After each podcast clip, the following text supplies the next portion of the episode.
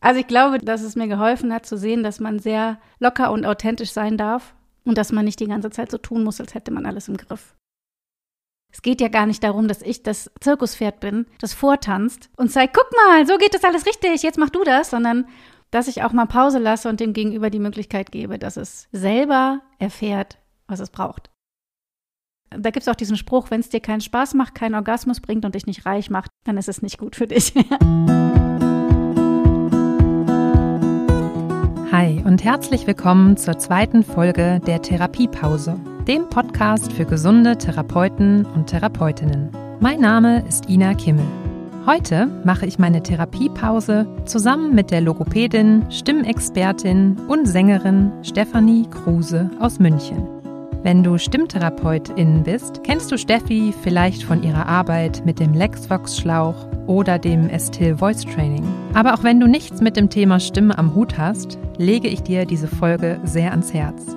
Steffi verrät uns heute, wie sie ihren Weg vom Logopädiestudium bis heute gemeistert hat, welche Ratschläge man ihr zwischenzeitlich gab und was das alles mit Leidenschaft, Selbstzweifeln und Verletzlichkeit zu tun hat.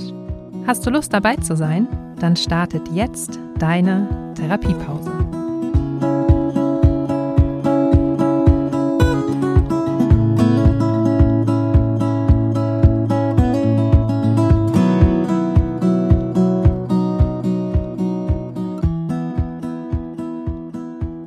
Hallo, liebe Steffi, herzlich willkommen in meiner Therapiepause. Schön, dass du heute mit mir Pause machst. Ja, herzlichen Dank, dass du mich eingeladen hast. Ich freue mich sehr. Steffi, jetzt habe ich im Internet gefunden, man findet Beschreibungen zu dir, da wird gesagt, dass du Rockstar der Stimmtherapie bist. ja, geil, ne? Das äh, finde ich geht runter wie Öl. Erzähl doch mal selber. Wer bist du? Was machst du? Wo kommst du her? Ja, ich, ich bin äh, Stefanie Kruse. Ich bin äh, der Rockstar der Stimmtherapie. Nein, ich freue mich sehr über dieses Feedback und kann es noch nicht ganz nachvollziehen. Ich ähm, habe, als du mich eingeladen hast, habe ich mir schon gedacht, dass du mir diese Frage stellst und habe überlegt, ja, was, was bin ich denn eigentlich? Was mache ich denn eigentlich? Und ich glaube, die Quintessenz von allem ist, dass ich Stimmnerd bin. Also ich beruflich. Ich interessiere mich einfach unglaublich für Stimme. Ich singe, ich habe schon seit der Grundschule auch immer Theater gespielt. Ich habe auch schon Computerspiele gesprochen und so Synchrosachen gemacht. Ähm, und ich habe die Leidenschaft auf beiden Seiten. Das heißt, ich interessiere mich für die Stimmkunst. Ich mache diese Stimmkunst gerne und mich interessiert alles dahinter. Das heißt, ich habe äh, Logopädie studiert und mich da auf die Stimmtherapie spezialisiert, habe mich in Gesangstechnikmethoden weitergebildet und das hat dazu geführt, dass ich irgendwann gemeinsam mit meinem Kollegen Thomas Laschheit sogar eine eigene Methode entwickelt habe im Bereich der äh, Stimmtransition, also Stimmarbeit mit Transmenschen. Und ähm, ja, da, da, kamen immer wieder neue Sachen wie LuxVox zum Beispiel dazu oder das Universal Voice System von meinem Kollegen Alberto Tedust. Das heißt, ich bin so, ich bin neugierig und so, so bringt es mich immer zu verschiedenen neuen äh, Themen und Methoden und Aufgaben.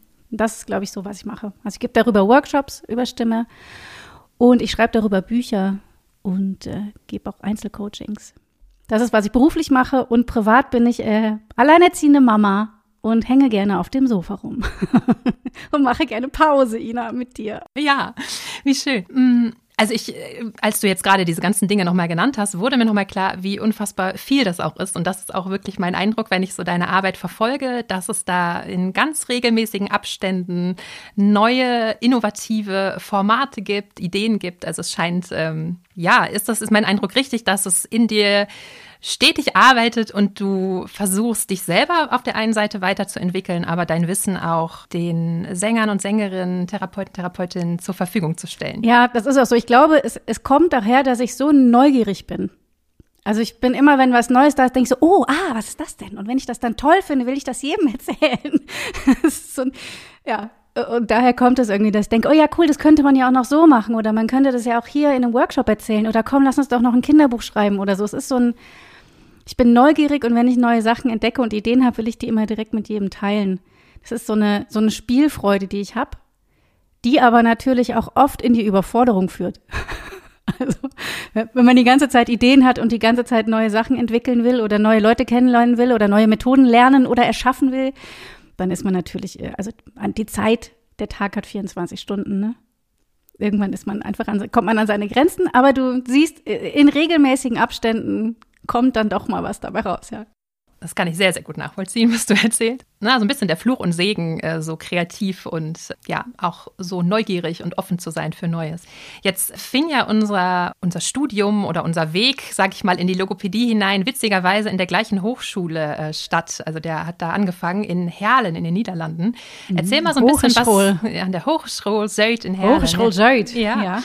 Ähm, Erzähl mal so, also wir waren nicht im gleichen Jahrgang, aber erzähl mal du so ein bisschen von, von deinem Eindruck damals zum Studium. Warst du damals schon so neugierig und klar und fokussiert wie jetzt? Oder wie, wie muss ich mir die Steffi vor ein paar Jährchen vorstellen? So lange ist das ja bestimmt noch nicht her. Es ist noch nicht so lange her. 2007 habe ich mein äh, Diplom in der Hand gehalten. Ähm, ich finde es immer spannend, wenn mich jemand als klar und fokussiert beschreibt. Also wenn ich jetzt, wir sehen uns ja gerade auch bei Zoom, wenn ich jetzt nur den Laptop drehen würde und du würdest meine Wohnung sehen, würdest du das direkt revidieren wahrscheinlich. Und ich, in meinem Kopf ist es auch gar nicht so klar und fokussiert. Aber ähm, zur Uni, ich glaube, dass mein Studium ein guter Anfang war, sagen wir es mal so. Aber also das Leben kam danach, sagen wir es mal so. Also ich habe in der Uni Dinge gelernt und nicht hinterfragt in vielen Bereichen. Das heißt, wir mussten ja in der, also als Logopädin lernst du ja alles. Ne? Du gehst in den Bereich Neurologie, äh, Kindersprache, was haben wir noch alles? Schlucktherapie und, und, und. Und da gab es viele Bereiche, die habe ich einfach nur gelernt, die haben mich auch tatsächlich nicht so neugierig gemacht. Die haben mich nicht so interessiert. Da war ich froh, wenn ich meine Punkte hatte. Und dann gab es natürlich äh, die Theater AG, die fand ich super. Dann gab es so, ähm, wir hatten so Workshops, wo man ähm, Projekte aufbaut. Also zum Beispiel hatten wir ein Projekt, wo man sein eigenes Business erfinden soll. Das hat mir total Bock gemacht. Also es gab immer so Bereiche natürlich, die mich total äh, gereizt haben und wo ich dann auch gemerkt habe, ah, da gehe ich auf, da geht auch meine Kreativität auf. Aber was so das Leben danach angeht, hat das Studium mich, glaube ich, nicht so richtig vorbereitet, weil ich, ähm, also ich muss sagen, nach vier, vier Jahren Studium kam ich in vielen Bereichen doch noch sehr ähm, naiv daher und dachte so, ah, jetzt habe ich ein Diplom und jetzt kann ich Logopädin sein und jetzt weiß ich alles. Aber das war weit gefehlt. Was war denn dann ähm, dein erster Job nach dem, äh, nach dem Abschluss? Was hast du dann gemacht? In der Praxis gearbeitet, Klinik oder bist du direkt selbstständig geworden? Nee, ich habe äh, meinen ersten Job gemacht in einer Praxis. Da war ich Vertretung für eine Logopädin, die krank war. Und ähm, da war ich schon sehr überfordert, weil man natürlich von mir erwartet, dass ich in der Lage bin, eigenständig zu arbeiten und äh, Therapieplanung zu machen, Termine zu machen, meinen eigenen äh, Timetable zu kreieren und gut auf mich zu achten und meine Aufgaben hinzukriegen. Damit war ich schon komplett überfordert. Und danach bin ich tatsächlich, das war aber auch nur, das waren nur zwei, drei Monate, die ich das gemacht habe. Und dann bin ich ins Klinikum gegangen, in die Phoniatrie in Aachen. Da habe ich drei Jahre gearbeitet, äh, unter der Leitung von Frau Professorin äh, Neuschäfer-Rube. Und das war geil. Das war eigentlich mein zweites Studium oder meine zweite Ausbildung, weil da waren tolle Menschen, die ähm, so viel mehr wussten als ich und aber das so offenherzig weitergegeben haben. Das heißt, ich konnte bei Untersuchungen dabei sein, ich konnte bei Stimmspiegelungen dabei sein, mir die Stimme angucken, mir das erklären lassen und immer wenn ich dachte, wo ist nochmal die Speiseröhre? Wo ist gerade vorne und hinten? Ich verstehe nicht, welche Strukturen wir angucken. Hatte ich halt einen fantastischen äh, Oberarzt an meiner Seite, Bernhard Lehnert war das zu der Zeit, äh, der dann immer gesagt hat, guck mal Steffi, du kannst auch mal selber spiegeln oder guck doch mal hier rechts und da ist noch ein Buch und ich erkläre dir das mal. Das heißt, eigentlich war das meine zweite Ausbildung und ist auch der Grundstein für das, was ich heute mache. Aber ich muss noch mal kurz zum Studium zurückgehen, ähm, weil mir während ich über die Menschen rede, auffällt, dass es in der Uni äh, auch eine Person gab, Luz Hermanns hieß die, die hat den, die Theatergruppe geleitet. Kenne ich auch noch. Ja, die hat mich so, diese Frau hat mich so inspiriert und zwar über ihr Aussehen, weil sie einfach, okay, wie sage ich das jetzt? Es gibt so einen bestimmten Logopäden-Look. Lass das mal so stehen. Und Luz hatte den halt nicht. Also Luz war halt äh, platinblonde Haare gehabt, hat immer geile Schuhe angehabt, fancy Klamotten. Die war einfach locker. Du hattest Bock mit der zu reden, die hatte immer tolle Ideen.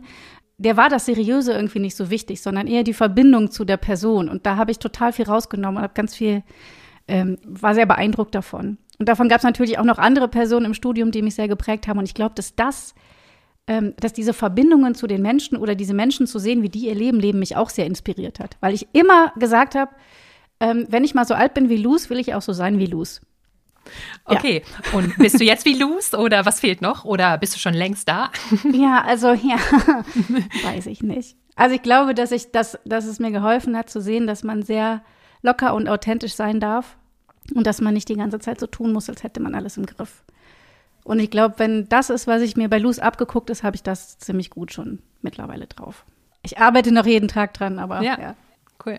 Was ich damit auch so assoziiere, ist so ein bisschen dieses Out-of-the-Box-Denken. Ne? Also nicht nur pur diesen ja, Weg, so, so ist das nur therapeutisch, sondern mein Eindruck ist bei dir, dass du eben auch ganz viel in anderen äh, Disziplinen schnupperst oder auch mal äh, tatsächlich richtig eintauchst und äh, das auch der äh, Logopädenwelt zur Verfügung stellst, was ich eine sehr, sehr große Bereicherung jetzt in meiner Arbeit auch fand. Also das ist ja vielleicht auch etwas, was nicht allzu äh, typisch jetzt erstmal ist, aber ja, fällt mir einfach so auf und finde ich, jetzt in der Arbeit mit dir äh, ganz toll und hat ja dann vielleicht auch so ein bisschen dieses also sei ein bisschen wie Luz, ein bisschen, ein bisschen äh, anders, ein bisschen nicht ganz so typisch therapeutisch oder wie würdest du das sagen? Genau, das ist das, wie beschreibt man jetzt? Sei nicht so, hm. Und also was mir halt häufig aufgefallen ist an mir selber, ist, dass ich in der Ausbildung zur Logopädin und ich kam da rein, da war ich gar nicht so, äh, gar nicht so jung mehr dass ich da auf einmal gedacht habe,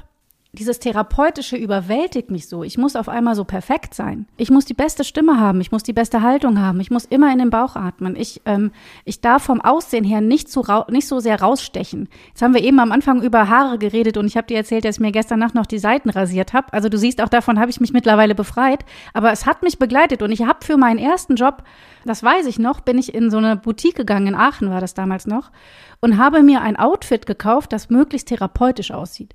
Das heißt, ich habe nie Blusen getragen. Ich trage auch heute keine Blusen. Ich mag das, mag keinen Kragen. Das ist so ein Ding von mir. Und ich habe mir Blusen gekauft, ich habe mir Strickjacken gekauft, äh, ich habe mir die Haare auf eine bestimmte Art und Weise gemacht. Total beknackt. Total beknackt, weil ich irgendwie dachte, ich muss das, das beste Ich von mir sein, damit ich wem anders überhaupt irgendwie was mitgeben kann oder wen anders begleiten kann.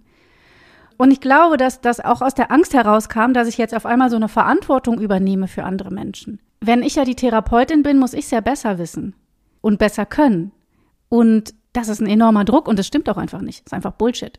Also 15 Jahre später weiß ich das, aber damals hat mir das einen Druck gemacht. Und deshalb glaube ich, dass viele Kolleginnen von uns ähm, vielleicht einen, einen ähnlichen Perfektionismus spüren, alleine nur, weil wir die Logopädinnen sind, also die Betreuenden, die Begleitenden, die Helfer, die Heiler die Heilberufe sind und vergessen, dass da einfach zwei Menschen gegenüber in einem Raum sitzen und der eine was gelernt hat, was der andere nicht gelernt hat und das dem einfach erzählt. Aber das führt ja nicht dazu, dass du auf einmal der perfekte Mensch bist.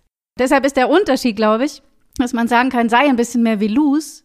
Das, was ich in Luz gesehen habe, war, dass sie sehr bei sich war und dass sie sehr, vielleicht habe ich mir das nur eingebildet, weil das, was ich sehe, ist ja nicht das, was sie fühlt, aber dass sie sehr bei sich war und dass sie sich ausgedrückt hat über Kleidung und dass sie gesagt hat, hey, ich, ich mache halt das, worauf ich Bock habe.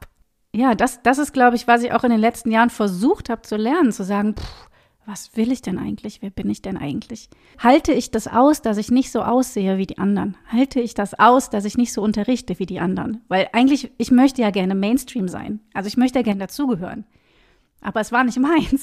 also, halte, ich, halte ich das aus? So, also sei ein bisschen mehr wie Luz, heißt vielleicht frag dich, was, was will ich wirklich? Was, was, wie fühle ich mich wirklich? Ja, und letztlich sind die Angebote, die wir dann geben oder die du jetzt in dem Fall gibst, ja auch nur Angebote, die du aus deiner Welt äh, plausibel findest, die du für dich gelernt hast, wo du sagst, hey, da stehe ich total hinter. Und wenn es einfach Leute gibt, die ja, jetzt mit diesem Ansatz vielleicht nicht so viel anfangen können, sondern sich in anderen Ansätzen sehen, dann ist das ja auch völlig in Ordnung. Aber das musste ich zum Beispiel auch erstmal lernen, dass es da nicht so nur diesen einen Weg gibt, beispielsweise auch in der Stimmtherapie. Es ne, muss immer so und so laufen. Und wenn dieser eine Faktor nicht gegeben ist, dann äh, kann man das im Prinzip total vergessen. Nein, dann gibt es ein riesen Potpourri, einen bunten Blumenstrauß an anderen Möglichkeiten. Und da, ähm, das muss auch nicht innerhalb der Logopädie verankert sein. Sich das aber auch einzugestehen, zu trauen, finde ich auch ein Stück weit und ähm, das dann auch nach außen hin zu kommunizieren. Ja, höre ich so ein bisschen raus, es hat auch ein bisschen Zeit in Anspruch genommen, bisschen Aufwand, Kraft, sich da selbst, äh, selbst zu finden vielleicht. Absolut, aber wo du das gerade sagst, also wenn man sagt, die eine Herangehensweise wirkt nicht, das ist aber jetzt die, die ich in der Uni gelernt habe, und dann sitze ich da und es klappt nicht, und eigentlich bräuchte ich so ein großes Potpourri, aber das habe ich noch gar nicht, dann ist es auch okay zu sagen, ich habe keine Ahnung. Das klappt gerade nicht. Mist. Jetzt fühle ich mich aber in meiner Therapeutenrolle gerade total unwohl, weil ich gar nicht weiß, wie ich Ihnen helfen kann. Und dann kann man auch, ähm, das musste ich auch lernen, sagen, was glauben Sie denn, was Ihnen hilft? Was glauben Sie denn, was Sie brauchen? Weil, großer Punkt, da kommt ja jemand zu mir, der vollkommen fertig mit sich ist. Unser Gegenüber hat ja immer eine eigene Welt, in der es sie lebt. Und daraus kann ich erschöpfen. Das heißt, ich muss gar nicht die Lösung haben. Ich kann auch fragen, was glaubst du denn, was die Lösung ist? Und dann kann das Gegenüber sagen, ich weiß nicht. Was magst du denn gerne? Hm, weiß ich nicht. Ich mag gerne Schokolade. Ja, dann essen wir doch erstmal ein Stück Schokolade und überlegen weiter, was du brauchen könntest, weil ich weiß es gerade nicht. Vielleicht finden wir das zusammen raus. Und das ist auch so ein Punkt, ne? Also ich, ich bin zwar gut aufgestellt mit all meinen Methoden und meinem Wissen und ich glaube, das mittlerweile auch sagen zu dürfen, ich habe ziemlich viel Ahnung über Stimme, aber das heißt nicht, dass ich viel Ahnung von meinem Gegenüber habe. Ich sage in meinen Resilienzseminaren immer, dass ähm, oder auch in den ganzen Coaching-Seminaren und so, dass ähm, ich selber als Therapeutin lernen musste, dass ich nicht so die Weisheit mit Löffeln gefuttert habe und zu jedem Störungsbild sagen kann, was sie denn unbedingt tun müssen, damit das jetzt, damit das Problem verschwindet, sondern ich habe natürlich, wie du gerade sagst, eine ganze Menge Dinge in meinem Köfferchen, eine Menge Tools und Tricks und äh, Kompetenzen über die Jahre angesammelt. Und äh, am Ende liegt es dann aber ganz, ganz viel beim Gegenüber, was er oder sie sich da rauspickt, ähm, ob er überhaupt mit mir zusammenarbeiten will. Ich kann noch so eine Koryphäe sein. Das kann auch sein, dass es einfach nicht passt. Auch das ist okay. Und ich finde, was ich auch so gerade rausgehört habe, so diese Eigenverantwortung des Klienten zu stärken, indem ich eben auch solche Fragen stelle. Ne? Das ist äh, ein ganz wichtiger Punkt, habe ich so aber auch früher nicht gelernt. Nee, habe ich so auch nicht gelernt. Und vor allen Dingen auch die, Selbst die Selbstwirksamkeit anzukurbeln. Das heißt, in dem Moment, wo ich, wo ich zum Beispiel sage, so, ich äh, weiß jetzt hier gerade nicht weiter, ich weiß nicht genau, was wir hier machen sollten an der Stelle, aber fällt dir was ein und dann fällt der Person was ein. Und die sagt, ja, wissen Sie noch die Übung? Die Übung, die wir gemacht haben äh, vor zwei Stunden oder so. Die würde ich gerne nochmal machen. Okay, dann machen wir die nochmal. Ja, da merke ich immer, das heißt, ne, da merke ich, dass mir gut tut, da merke ich, dass das und das passiert. Dann denke ich, ah ja, es geht wieder darum, dass die Person das doch selber erlebt. Es geht ja gar nicht darum, dass ich das Zirkuspferd bin, das vortanzt und zeigt, guck mal, so geht das alles richtig, jetzt mach du das, sondern dass ich auch mal Pause lasse und dem Gegenüber die Möglichkeit gebe, dass es selber erfährt, was es braucht. Oder auch nicht. Und das ist ähm, was, was man natürlich direkt wieder auf sich selber werfen kann. Weil ich mir dann auch die Stelle, äh, an der Stelle fragen, äh, an, dass ich mich an dieser Stelle fragen kann, so ist der Satz. Äh, was brauche ich denn gerade? Was tät mir denn gerade gut? Warum stehe ich denn so auf dem Schlauch? Warum bin ich gerade so unsicher? Warum frustriert mich diese Therapie so? Warum nervt mich diese Patientin so? Dass man einfach die ganze Zeit auch mit sich selber so im Austausch, im Gespräch bleibt und das ist vielleicht auch eher das Therapeutische, nicht, dass ich besser weiß, was du tun musst als du selbst, sondern dass ich vielleicht an der richtigen Stelle die richtige Frage stelle und du was über dich herausfindest und darüber was lernst. Ne? Und das haben wir ja in der Psychotherapie viel, viel mehr. Das heißt, in der Psychotherapie geht es ja wirklich darum, dass das Gegenüber Fragen stellt, also dass, dass ich Fragen stelle und mein Gegenüber antwortet und darüber Gedanken entwickelt. Und in der Logopädie habe ich manchmal das Gefühl, sind wir doch noch sehr äh, zirkuswert. Ja, kann ich so unterschreiben. Jetzt äh, haben wir ja beide, ähm, also du hast gesagt, 2007 hast du den Abschluss gemacht, ich 2009. Das ist jetzt schon ein paar Jährchen her. Ich äh, sehe auf Instagram ach. immer, ach, ich sehe auf äh, Instagram, Facebook immer wieder, dass ähm, mir auch viele Leute folgen, die jetzt gerade mitten im Logopädie-Examen sind. Das ist jetzt scheinbar gerade völliges Thema da und große Panik bricht aus. Ähm, aber natürlich auch Leute, die noch nicht so lange im Job sind. Was ähm, würdest du denen jetzt so aus im Rückblick so mit auf den Weg geben. Jetzt gar nicht so sehr der Riesenratschlag schlechthin, aber ja, wenn du denen was wünschen könntest oder etwas mitgeben könntest, was würdest du sagen? Ja, das ist gar nicht so eine hypothetische Frage, weil ich das ja auch tue. Also ich bin ja auch in meinen Workshops ähm, auch mit Menschen zusammen, die gerade in der Ausbildung sind oder auch ganz schön, die ähm, jetzt gerade angefangen haben zu studieren nach Workshops mit mir, die dann sagen, ich fand das so toll, ich glaube, ich will das auch werden. Ach cool, größtes Kompliment. Ich, ja, großes Kompliment tatsächlich und das ist jetzt schon ein paar Mal passiert. Und dann sage ich immer, ähm, um Logopädin zu sein, brauchst du eine große innere Offenheit für dich selbst. Mhm. Und damit meine ich, man denkt immer, ja, das sind die, die mit Kindern spielen oder die, die auf der Stroke Unit die Schlaganfallpatienten behandeln und so. Die machen dann irgendwelche Übungen mit denen. Mhm. Aber um diese Übungen machen zu können und damit du eine Connection hast zu deinem Gegenüber und damit das alles hilft, musst du mit dir selber gut im Gespräch sein, finde ich. Das heißt, gerade in der Stimmtherapie, wo ich jetzt viel bin, kommt viel Frust, Trauer, Blockaden, Ärger, die Leute üben nicht. So ein klassischer Satz. Die üben ja nie. Natürlich üben die nie. Ich übe auch nicht, was mein Physiotherapeut mir sagt. Wer macht das schon, ja? Und dann muss man immer wieder in sich, mit sich ins Gespräch gehen und sagen, okay, ähm, warum mache ich den Job nochmal? Ah, wegen den Menschen. Okay, cool. Worauf habe ich denn Bock? Das heißt, man, man muss seine Motivation hochhalten und die kommt immer von innen und für mich immer aus dem, also ich freue mich immer, wenn ich mit Menschen arbeite. Deshalb habe ich angefangen, diesen Job zu machen. So. Und im Studium kommt das aber nicht so viel vor. Da kommen nur die Methoden vor. Da ist nicht so viel ähm, gut, Gesprächsführung machen wir auch, aber viel zu wenig. Da geht's immer, wenn wir, wenn wir Prüfungen hatten, ging es immer darum, hast du die und die Übung, hast du die und die Methode verstanden. Ich weiß, dass ich in eine Prüfung hatte, die ging über die Nasalier äh, Nasalierungsmethode von Pan. Und ich weiß, dass ich in der Methode geprüft worden bin und auch geilerweise zehn Punkte bekommen habe. Das ist eine der Prüfungen, wo ich mich noch dran erinnere, weil ich sie total beknackt fand und trotzdem irgendwie hinbekommen habe. Und im Nachhinein dachte, ich weiß aber gar nicht, was ich jetzt damit mache mit der Methode. Ich habe die auch nicht mehr angewendet. Und erst jetzt so nach und nach, wo ich mich mit Lachsbox beschäftige, wo ich meine Estil-Ausbildung gemacht habe, denke ich, aha, darum geht's. Dafür ist diese Nasalität sinnvoll. Das macht das mit dem Kehlkopf, das macht das mit den Taschenfalten. Jetzt langsam dämmert es mir. Ich hätte lieber gehabt, dass man äh, tatsächlich mich daran getestet hätte, ähm, ob ich hören kann, für welche Person diese Methode geeignet ist und auch, ob es für diese Persönlichkeit geeignet ist. So. Und das hat mir gefehlt. Also dieses, dass es um das Gegenüber geht. Und das muss man sich, deshalb offen sein mit sich selber, muss man sich immer wieder im Studium auch reinziehen. Was interessiert mich? Was macht mich neugierig? Was habe ich verstanden? Was habe ich nicht verstanden? Und kann ich eine Verbindung zu meinem Gegenüber aufbauen? Ich finde, das sollte jede Woche, sollte es Doppelstunde Verbindung, Connection, Commitment, Offenheit, äh, Selbstwirksamkeit, Achtsamkeit geben. Kommunikation. Mhm. Kommunikation, damit ja. man da nicht scheitert. Weil am Ende hast du deinen ersten Therapeuten, äh, deine, deine, deinen ersten Therapeutenjob, dein erstes Gegenüber in der Praxis sitzen, bist komplett überfordert. Du hast nur 45 Minuten Zeit. Du sollst einen Therapieplan schreiben, das macht man irgendwann nicht mehr, das kann ich euch jetzt schon mal sagen an alle, die da gerade studieren, ja. Therapieplan machen. Und dann hast du zum Beispiel noch eine Mutter da sitzen, die sagt, ja, aber das, was sie da machen, macht irgendwie keinen Sinn. Da kommst du mit einer Methode nicht weiter. Da kommst du nur mit Kommunikation, Achtsamkeit, Selbstwirksamkeit, Gespräch, Verbindung, Empathie weiter. Und das ist, glaube ich, was wichtig ist, was, also, ich fände es gut, wenn man neben der, egal welcher therapeutischen Ausbildung, Logopädenausbildung, auch nochmal eine Psychotherapie macht oder ein Coaching. Einfach nochmal, um klarzukriegen, wer bin ich so, was mache ich so, was fällt mir schwer. Das wird dir alles auf deinem ähm, beruflichen Weg begegnen.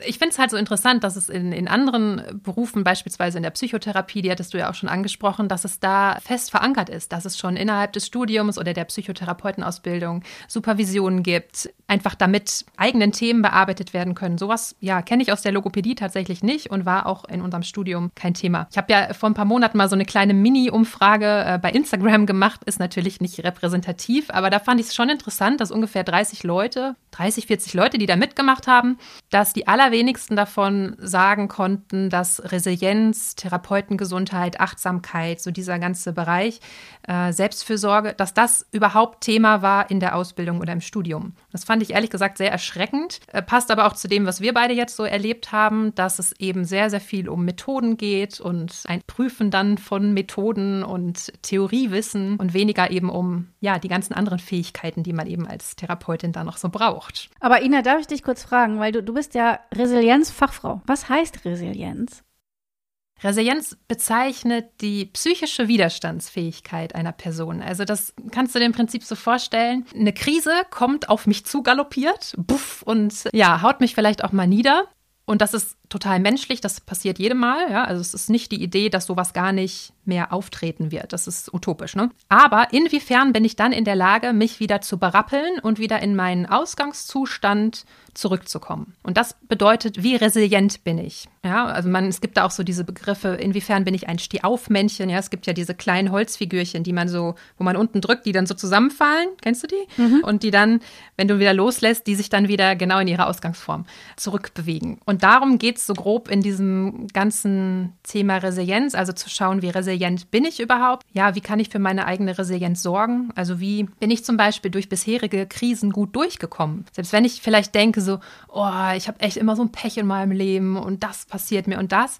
Naja, aber irgendwelche Strategien werde ich mit der Zeit schon mir angeeignet haben, um mich da durchzumanövrieren, um am Ende vielleicht sogar im Idealfall gestärkt daraus vorzugehen. Das ist ja manchmal so, ne? wenn man zurückschaut auf so eine Krisenphase, dass man denkt, so ja, irgendwo war, irgendwofür war es dann doch schon gut, ne? wenn ich jetzt so zurückschaue. Und diese Fähigkeit, zurückzuschauen und daraus sich so zu überlegen, was sind, ist, ist meine Superpower quasi, ja, was, was kann ich richtig gut und was kann kann mir in einer kommenden Krise, auch wenn ich die jetzt noch nicht kenne, auf was kann ich dann zurückgreifen? Auf welche Ressourcen, auf welches Netzwerk, auf welche Fähigkeiten ähm, und sich das einfach bewusst zu machen und somit nicht gewappnet zu sein, komplett, dass überhaupt mich eine Krise trifft, ähm, also die perlt nicht ab von mir wie Teflon, ne, sondern die wird kommen, aber inwiefern begegne ich ihr auch proaktiv. Ja, also ich lasse mich nicht einfach wie so ein Käfer auf den Rücken fallen und sage, ah, die Krise schon wieder, sondern ich äh, werde aktiv nach einem kurzen Schockmoment vielleicht. Ja. Warum ist das nicht ein Fach in der Ausbildung?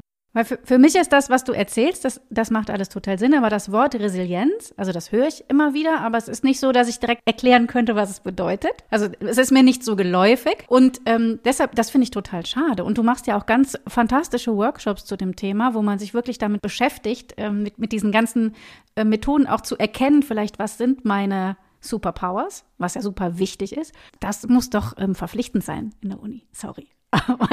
Oder?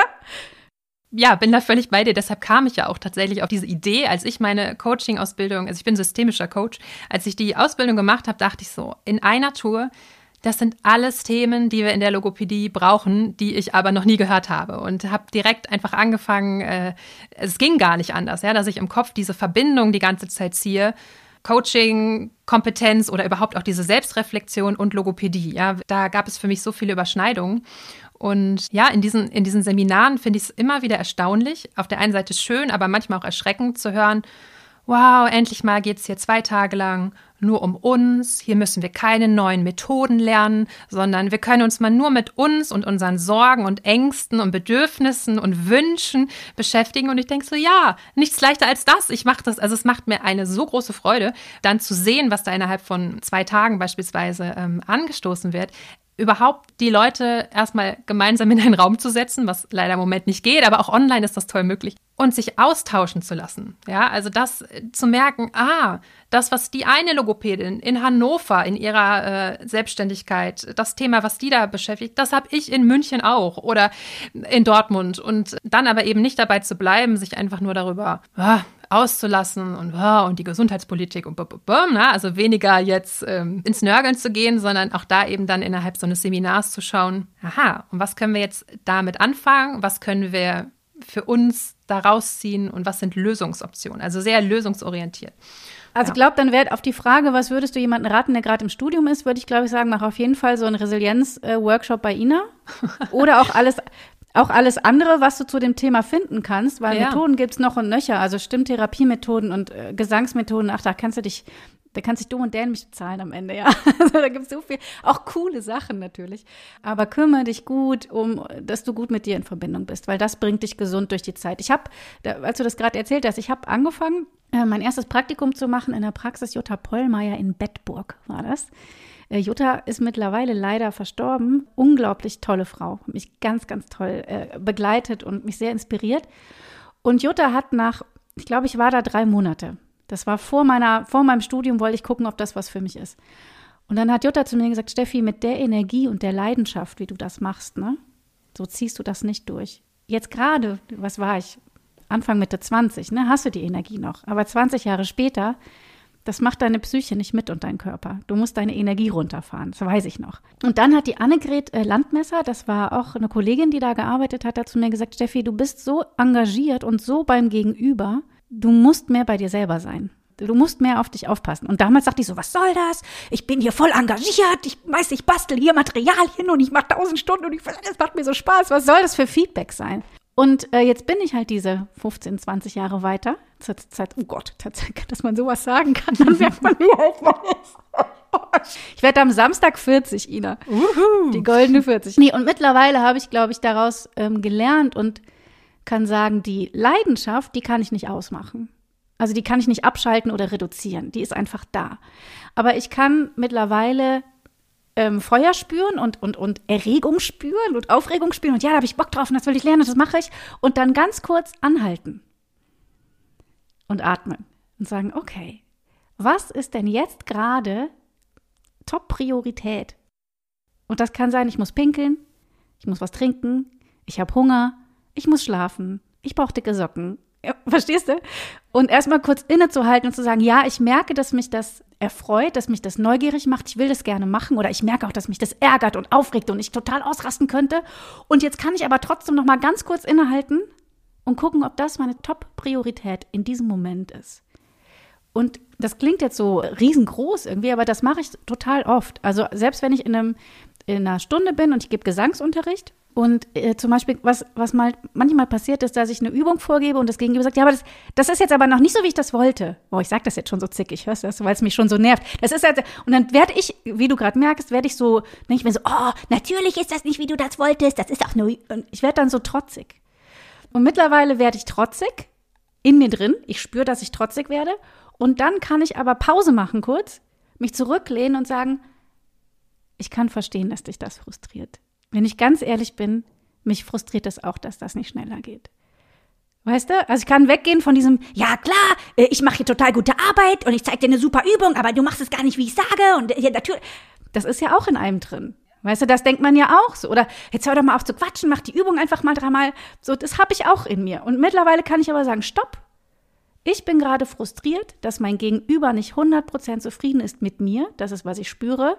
Das macht mich wiederum trotzig. Und wenn ich das jetzt aber zurückspiegel, kommen wir nirgendwo an. Das heißt, da mache ich Pause und sage dann, wenn ich jetzt das, das ist meine Lieblingsfrage in meinem Kopf, wenn ich mein Gegenüber wäre. Oh ja, ich wäre genauso verärgert oder frustriert. Und dann kann ich sagen, ja, das kann ich total verstehen. Wenn du Lust hast, und dann kann ich eine Einladung aussprechen, wenn du Lust hast, probier das doch nochmal aus, weil ich weiß, dass die Übung wirklich bei vielen Leuten viel bringt. Wenn du Bock hast, probier es doch nochmal. Und wenn du sie total Bullshit findest, zeige ich dir eine andere. Und das führt dazu, dass ich nicht mehr so, ähm, das, was äh, Annegret meinte, sei nicht so im Außen, geh mehr zu dir, dass ich nach vier, fünf, sechs, sieben, acht Stunden Coaching nicht so ausgelaugt bin und mich nicht so. Ich habe früher, also es gab eine Zeit in meinem Leben, wo ich im Klinikum gearbeitet habe, wo ich immer gesagt habe, die Leute saugen meine, meinen Spaß aus mir raus. Das, ich habe das Gefühl, die ziehen aus allen meinen Poren meine Energie raus. Und das war eine Zeit, wo ich viel dachte, ich müsste irgendwas. Und da war ich immer, wenn das Gegenüber unzufrieden war, war ich sauer auf mich selbst, dass ich das nicht besser kann. Also ich bin nicht gut genug, ich bin zu schlecht, ich habe es nicht drauf, ich bin zu jung, ich bin zu dies, ich bin zu, ich war immer irgendwas falsch. Und ich merke das, und genau, da habe ich ein YouTube-Video geguckt, das muss ich erzählen. Da habe ich ein YouTube-Video geguckt von einem Menschen, der über Burnout erzählt hat. Und ähm, ich fand dieses Wort Burnout und Depression war immer so ein, ähm, es sind so Antiwörter. Das sagt man nicht über, man sagt nicht, hi, ich habe einen Burnout. Das ist heute noch so, dass wenn ich in so einer Gruppe bin und jemand sagt, ja, da hatte ich einen Burnout, machen also, oh, und ich denke mir so, what the fuck, wenn wir jetzt mal Hände hoch machen, hatte hier jeder schon mal einen Burnout. Das heißt, ich habe nicht mehr, ich habe keine Energie mehr, ich fühle mich müde, ausgelaugt, ich habe vielleicht zu viel gegeben oder zu wenig bekommen. Ja. Und der hat gesagt, was mich ausbrennt ist, meine, mein Sparkle, mein, mein, mein, meine Flame, es war ein englisches Video, ne, mein Feuer, Menschen zu schenken, die es mit den Füßen wieder austreten.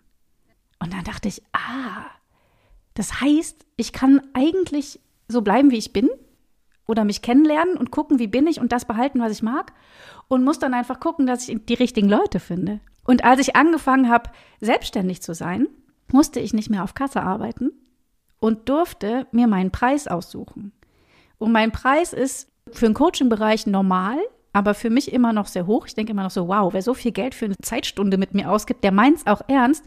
Und es hat sich verändert, weil ich bin zurück, also ich habe mich zurückgelehnt, und habe gesagt, okay, ich mache jetzt mal das, was ich so kann und wir gucken mal, was daraus wird. Und das Gegenüber hat meine Arbeit angefangen, viel mehr wertzuschätzen, als im Klinikum, wo die Leute hinkommen mussten, weil der Arzt gesagt hat, geh da mal hin.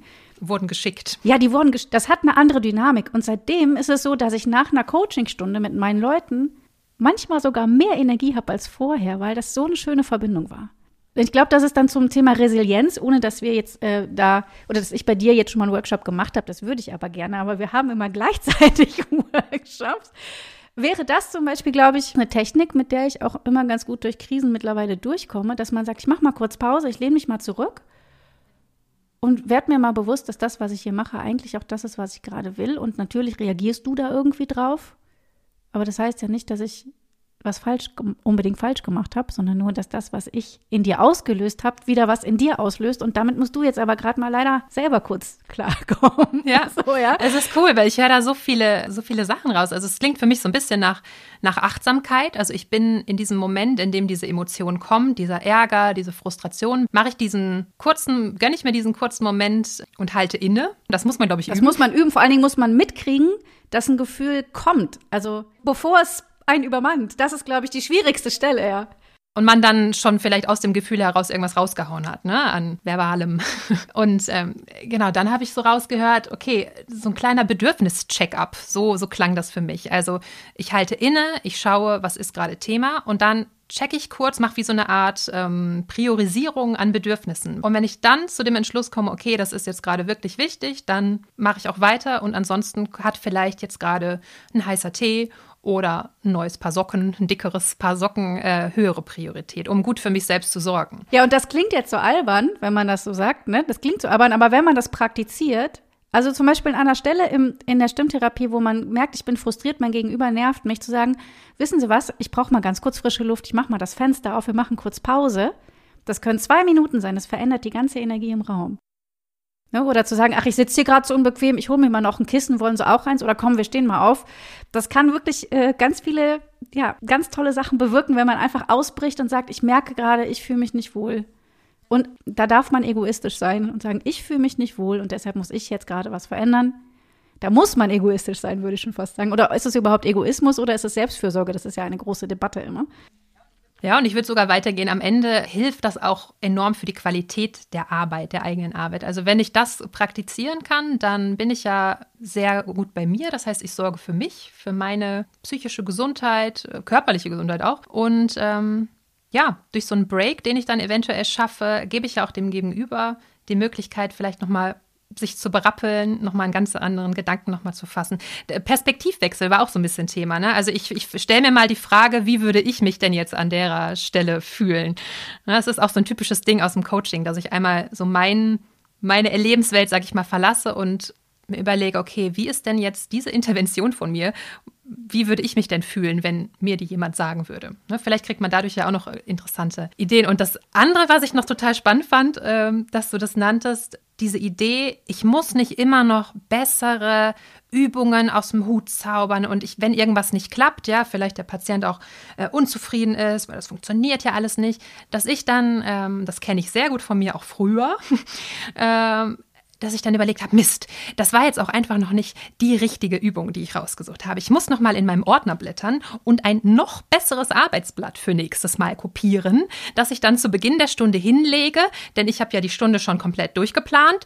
Also ich habe früher ehrlich gesagt wenig auf so den aktuellen Tageszustand, sage ich mal, der Patienten Rücksicht genommen. Ich habe vorher, bevor die Person kam, habe ich mir überlegt, ja, letzte Woche haben wir das gemacht. Jetzt ist es doch nur allzu logisch, dass wir jetzt diese Woche damit weitermachen. So, natürlich habe ich am Anfang gesmalltalkt und gefragt, wie geht's?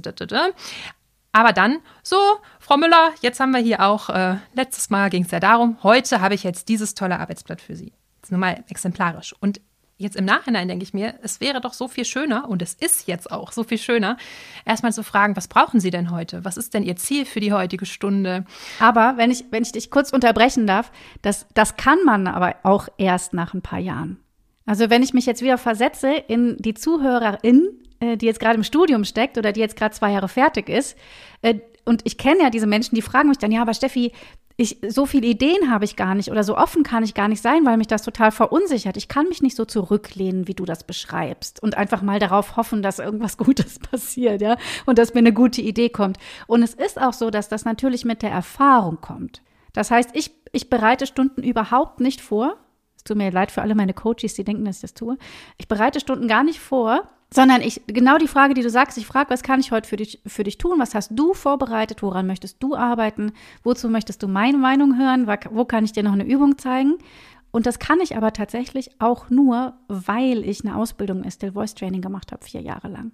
Weil ich mit Thomas seit zehn Jahren lang die Lacroix-Stimmtransition entwickelt. Das heißt, ich beschäftige mich so ultra intensiv mit Stimme und mit, mit Didaktik und mit Philosophien dahinter und mit äh, Selbstwirksamkeit. Und ich weiß, ich bin so massiv in diesem Thema drin, äh, dass ich natürlich mittlerweile mir nicht das Arbeitsblatt mehr vorher vorbereite. Weil ich weiß, da steht der Ordner, das ist Seite 18. Wenn ich den brauche, hole ich das raus. Ich kann den aber auch auswendig. Ich kann dir den Nordwind und die Sonne auch so vorsprechen. Sprich nach. Weißt du, wie ich meine? Deshalb muss man dazu auch nochmal sagen, man braucht eine gewisse Zeit an Erfahrung und Austausch mit sich selbst und auch mit so Erfahrungen, dass man denkt, oh, heute bin ich so gestresst, weil ich bin nicht vorbereitet. Wenn du Vorbereitung brauchst, dann nimm dir die. Leg dir fünf Blätter dahin, von denen du glaubst, dass die dir helfen können. Aber guck doch mal, ob du ohne die klarkommst. Ja, oder frag vielleicht äh, dann dein Gegenüber, welches Arbeitsblatt er oder sie äh, bearbeiten möchte. Allein das ist ja schon ein Stück weit raus aus der Komfortzone. Ich habe jetzt, ähm, ja, wie wir das im Studium gelernt haben, die ersten 15 Minuten diese Übung, dann diese. Also ich habe so ein sehr starres Muster im Kopf, wie das abzulaufen. Ne? Allein mal zu fragen, mit welcher Übung wollen Sie denn beginnen? Was glauben Sie, welche dieser fünf Übungen, die ich rausgesucht habe, hat für Sie heute den größten Mehrwert? Super. Und dann habe ich mich auf alle fünf vorbereitet und kann die auch alle aus dem Hut zaubern. Oder noch krasser wäre, das wäre dann Level 3 oder 5 oder 10, wäre zu sagen, bereite doch mal für die nächste Stunde einen Text vor, in dem möglichst viele Vokale vorkommen. Oder was auch immer das Ziel ist. Bereite doch mal einen Text vor, äh, der es dir ermöglicht, sehr melodiös zu sprechen. Das heißt, ich gehe sogar noch einen Schritt weiter und sage, beschäftige dich bitte damit. Such ein Lied aus, in dem das höchst, der höchste Ton ein D ist. Hä? Das ist doch deine Aufgabe. Ich weiß nicht, weil ich bin irgendwann nicht mehr da. Also ich sag dir lieber, wie ich die Übungen aussuche, und dann kannst du mitmachen. Und dann natürlich habe ich im Petto immer noch mal 15 Lieder mehr und weißt du und kann dann im, im Notfall noch mal einspringen und sagen, guck mal, das wäre auch cool und das wäre auch cool. Aber manchmal nehmen wir unserem Gegenüber so viel Arbeit ab. Und das bringt doch nichts. Also ich sage immer, wenn ich meiner Tochter, wenn ich beim Laufen lernen, Klassiker, ne? Wenn ich beim Laufen lerne, zu oft, zu lang die Hand halte, dann lernt die das Gleichgewicht nicht. Und ich komme da jetzt so aus so einer Waldorf-ESO-Ecke. Also bei uns hat man gesagt, du hilfst dem Kind gar nicht beim Laufen. Wenn das aufsteht, dann ist es bereit zu laufen. Und das habe ich versucht, sehr hart zu praktizieren. Äh, und es ist bei meiner Tochter bis heute noch so, dass die Sachen erst richtig anfängt, also Fahrradfahren, äh, laufen, keine Ahnung, Zähne alleine putzen, ne, so Sachen, äh, äh, Zopf machen und so. Wenn sie es richtig gut kann und vorher übt sie halt. Wenn ich beim Üben helfe, lernt sie es langsamer. Das heißt, ich kann daneben stehen und sagen, ich putze meine Zähne so, und dann kann sie gucken. Aber wenn ich ihr immer die Zähne putze, lernt die Hand die Motorik nicht. So. Und ich glaube, dass mich das auch noch mal sehr viel schlauer gemacht hat und es ist so hart, nicht zu helfen, und deshalb bin ich manchmal auch, wenn meine Leute singen, dann sage ich, sing nochmal und sag du mir danach, was passiert ist. Okay, nochmal. Und dann fangen die an zu erzählen. Oder wie wir eben, als das Mikrofon noch nicht an war, ne, da habe hab ich gesagt, so, oh, ich bin erkältet, meine Stimme, ich will noch mal Lachs wachsen, ich bin so unsicher. Und du so, ja, mein Bauch ist ganz, ganz fest und so. Und das ist toll, dass wir das mitkriegen. Das ist Wahnsinn, dass wir das mitkriegen. Und wir machen trotzdem den Podcast. Ne? Ist ja nicht so, dass wir dann sagen, ja, jetzt machen wir es besser nicht, weil es ist nicht perfekt. Da sind wir zum Glück auch weit genug. Aber ähm, Genau, und das ist, darum geht's irgendwie zu sagen, hey, ich merke gerade, beim hohen Ton geht mein Bauch immer, wird mein Bauch immer fest. Super cool. Hast du eine Idee, was du tun kannst, damit das nicht mehr passiert? Hm, weiß ich nicht. Na, probier doch mal was aus. Und dann fangen die an auszuprobieren. Und dann merken die, hey, wenn ich was verändere, verändert sich der Ton. Die andere Unterrichtsweise ist, ich höre, dass wenn du den hohen Ton singst, dein Bauch fest wird, weil du zu viel Druck hast. Deshalb machst du jetzt bitte folgende Übung. Das funktioniert auch, das andere hält länger.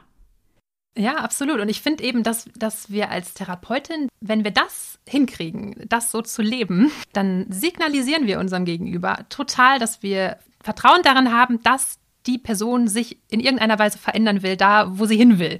Ja, also ich gebe das Ziel nicht vor, sondern ich, ich strahle aus und ich bin fester Hoffnung, dass die Person ihren eigenen Weg finden wird. Natürlich mit meiner Hilfe, mit meinem Support. Ich habe tolle Tools im Köfferchen, aber die hole ich nur bei Bedarf raus, wenn im Prinzip danach gefragt wird und wenn es gerade relevant ist. Ja, diese Eigenverantwortung, die ich damit unterstütze, finde ich, die die bringt dann auch eine bessere Nachhaltigkeit dieser ganzen Intervention. Also ja, nicht nur sowas, ich kann jetzt, das Knarren in der Stimme ist während der Therapiesitzung abgebaut, sage ich jetzt mal. Ja, das ist dann halt wie so ein typisches Ding. Ich, ja, die Person kann das mit meiner Hilfe äh, in der Therapiestunde.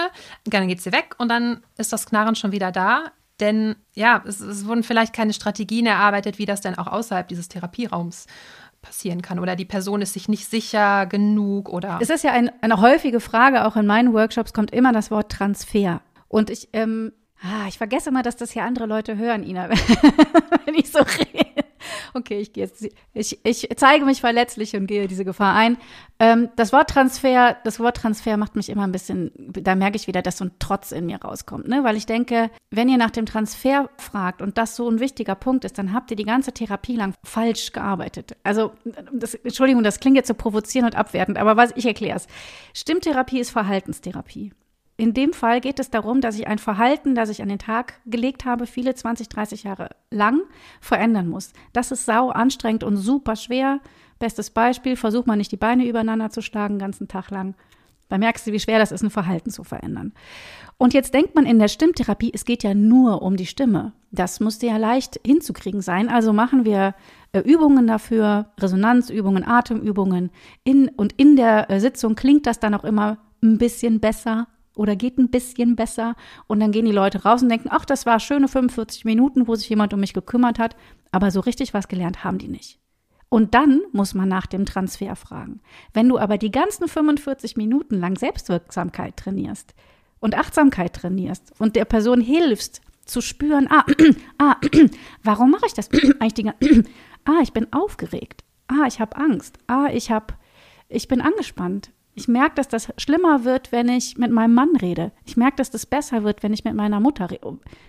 Rausfinden, nicht das Räuspern wegmachen. Lass das Räuspern da. Lass es die ganze Zeit da. Und dann brauchst du keinen Transfer, weil dann beginnen Prozesse, Selbstwirksamkeitsprozesse und Veränderungsprozesse und der Körper und der Geist sagen irgendwann, ich will wieder in diesen schönen Zustand. Ich will raus aus der Angst, ich will raus aus der Verletzlichkeit, ich will raus aus der Panik. Und eine Stimmtherapie ist ein Moment, wo viel Angst, viel Scham, viel Panik, ich will abhauen, das ist sehr peinlich, ist das blöd, ich werde mit mir selber konfrontiert, ich finde vielleicht mein Gegenüber viel zu esoterisch oder die ist, ne, so ich bin so eine, merkst du ja, so eine Labertante, die labert mir zu viel. Ja, es gibt so viele Punkte, wo man sich in der Stimmtherapie so unglaublich unwohl fühlen kann. Und dass die Stimme dann anfängt zu räuspern oder zu drücken oder irgendwas vollkommen normal, da werden die Symptome meist noch schlimmer. Und da bringt es nichts, wenn man einfach nur denkt, ja, ich mache ja nur Stimmtherapie. Nein, du machst gerade eine Verhaltenstherapie. Und die funktioniert nicht, wenn du denkst, ich mache eine Übung und dann einen Transfer. In der Übung muss die Verbindung zum Alltag da sein. Es ist sehr schade, dass wir äh, kein Bild haben, ne? jetzt beim Podcast. Es ist ja ein Medium ohne Bild, aber es wäre sehr, sehr schön, äh, wenn man deine Gestik dazu noch sehen könnte, wie du gerade versuchst zu zeigen, dass es alles ineinander greifen soll. Sehr schön. Ich wollte eben übrigens noch, Entschuldigung, ich wollte das noch anfügen. Ich habe einen Kurs, der heißt Inside Out Singers Training. Und den habe ich ähm, erzeugt oder erfunden ähm, in Anlehnung an einen alten Kurs aus Aachen. Da hieß das Raus aus der Dusche, ran ans Mikro. Und in diesem, in diesem Kurs ging es immer darum und geht es auch jetzt darum, dass wir nicht über Technik sprechen. Ich mache keine einzige Technikübung, sondern wir überlegen uns äh, die Geschichten hinter dem Song. Wir singen als verschiedene Tiere. Wir machen eigentlich die ganze Zeit nur Quatsch. Aber wir merken dann auch, oh, das ist mir peinlich. Jetzt traue ich mich nicht. Jetzt muss ich vorsingen. Autsch, das finde ich aber unangenehm. Jetzt wird mir aber heiß. Oh nee, das möchte ich aber nicht. Und in diesem kleinen Raum, wir sind nur sechs Personen, äh, lade ich immer ein, das auszusprechen. Also sag mir das. Sag, nee, ich finde es gerade total schlimm. Und wenn du wütend wirst darüber, werd wütend. Und wenn du trotzig wirst, werd, ne, du tust mir damit nicht weh. Das passiert in dir. Das hat, du musst nicht höflich zu mir sein. Und wir trennen uns damit voneinander. Also wir distanzieren uns voneinander und sagen, das sind deine Gefühle, das sind meine Gefühle. Wir äußern die und dadurch kommen wir uns so nah, dass wir in diesen anderthalb Stunden wie soll ich das sagen? Also es, es gibt Frauen, die waren jetzt schon zwei, drei, vier Mal im selben Kurs und sagen, das ist meine Art, mich mit mir selber wieder zu verbinden. Und das zeigt auch wieder, ich kann ganz ohne Stimmtechnik komplette Veränderungen in der Stimme herbeiführen, indem ich nur ans Innen, Inside-Out gehe. Cool, ja. Da fällt mir gerade der Hermann ein. Ja, der Hermann ist. Wir haben mal, irgendwie passt das gerade, ne? Hermann ist immer Gast. Wir haben vor ein paar Monaten, Wochen, wie auch immer, ähm, zusammengearbeitet und da habe ich das erste Mal von Hermann gehört. Ich kannte den einfach nicht unter dem Namen. Ne? Kannst du mir erklären, wer ist Hermann? Hermann ist ein stetiger Gast in meinem Leben und in jedem Kurs, den ich gebe und auch immer im Inside-Out Singers Training zum Beispiel, über, auch überall anders. Hermann habe ich kennengelernt von meiner Freundin Sabine Kühlich, selber Jazzsängerin und äh, Dozentin in Maastricht am Konservatorium für Jazzmusik. Und ich halte Hermann gerade ins Bild, das sieht natürlich leider keiner. Hermann ist ein kleines Buch von Tom Dies Brock. Da steht drunter vom klugen Umgang mit dem inneren Kritiker. Und der Hermann, ja, der, das ist eine schöne Benennung für, diesen, für diese Stimme in uns, die es immer besser weiß und, ähm, und ständig kommentiert. Das heißt, mein Hermann hat jetzt, glaube ich, in der Zeit, wo wir sprechen, äh, schon mehrfach gesagt, ah, dafür, dass du Stimmexpertin bist, ist deine Stimme heute aber gar nicht so gut. Äh, dafür, dass du dich kurz fassen wolltest, hast du aber immer so sehr lange Antworten gegeben. Äh, ist das, was wir gerade erzählen, überhaupt für, das, für die Zuhörerinnen interessant? Äh, genderst du eigentlich richtig? Also Hermann hat die ganze Zeit ist er am Senden und hat die ganze Zeit Kommentare am Start. Und sich diesen Hermann bewusst zu machen, da sind wir wieder beim Bewusstwerden, ist äh, am Anfang sehr anstrengend, weil man dann erstmal merkt, boah, krass, dass der Hauptteil meiner Gedanken ist ja, dass ich mich selber fertig mache. Das ist ja der Wahnsinn. Und wieso gibt es eigentlich keine, kein Gegenüber, keine Gisela? Und Gisela sagt immer, Steffi, das hast du toll gemacht. Ich finde das so toll, dass du so offen über dein Leben erzählst. Ach, deine Stimme ist doch ganz egal. Die Leute hören doch deine Leidenschaft. Du bist doch voller Feuer. Das hört man doch in deiner. Sch Warum gibt es die Gisela eigentlich nicht? Zum Beispiel. Und äh, deshalb ist der Hermann, also dich den Hermann bewusst zu machen, und das ist ganz süß, weil in diesem Buch gibt es ein kleines Bild vom Hermann.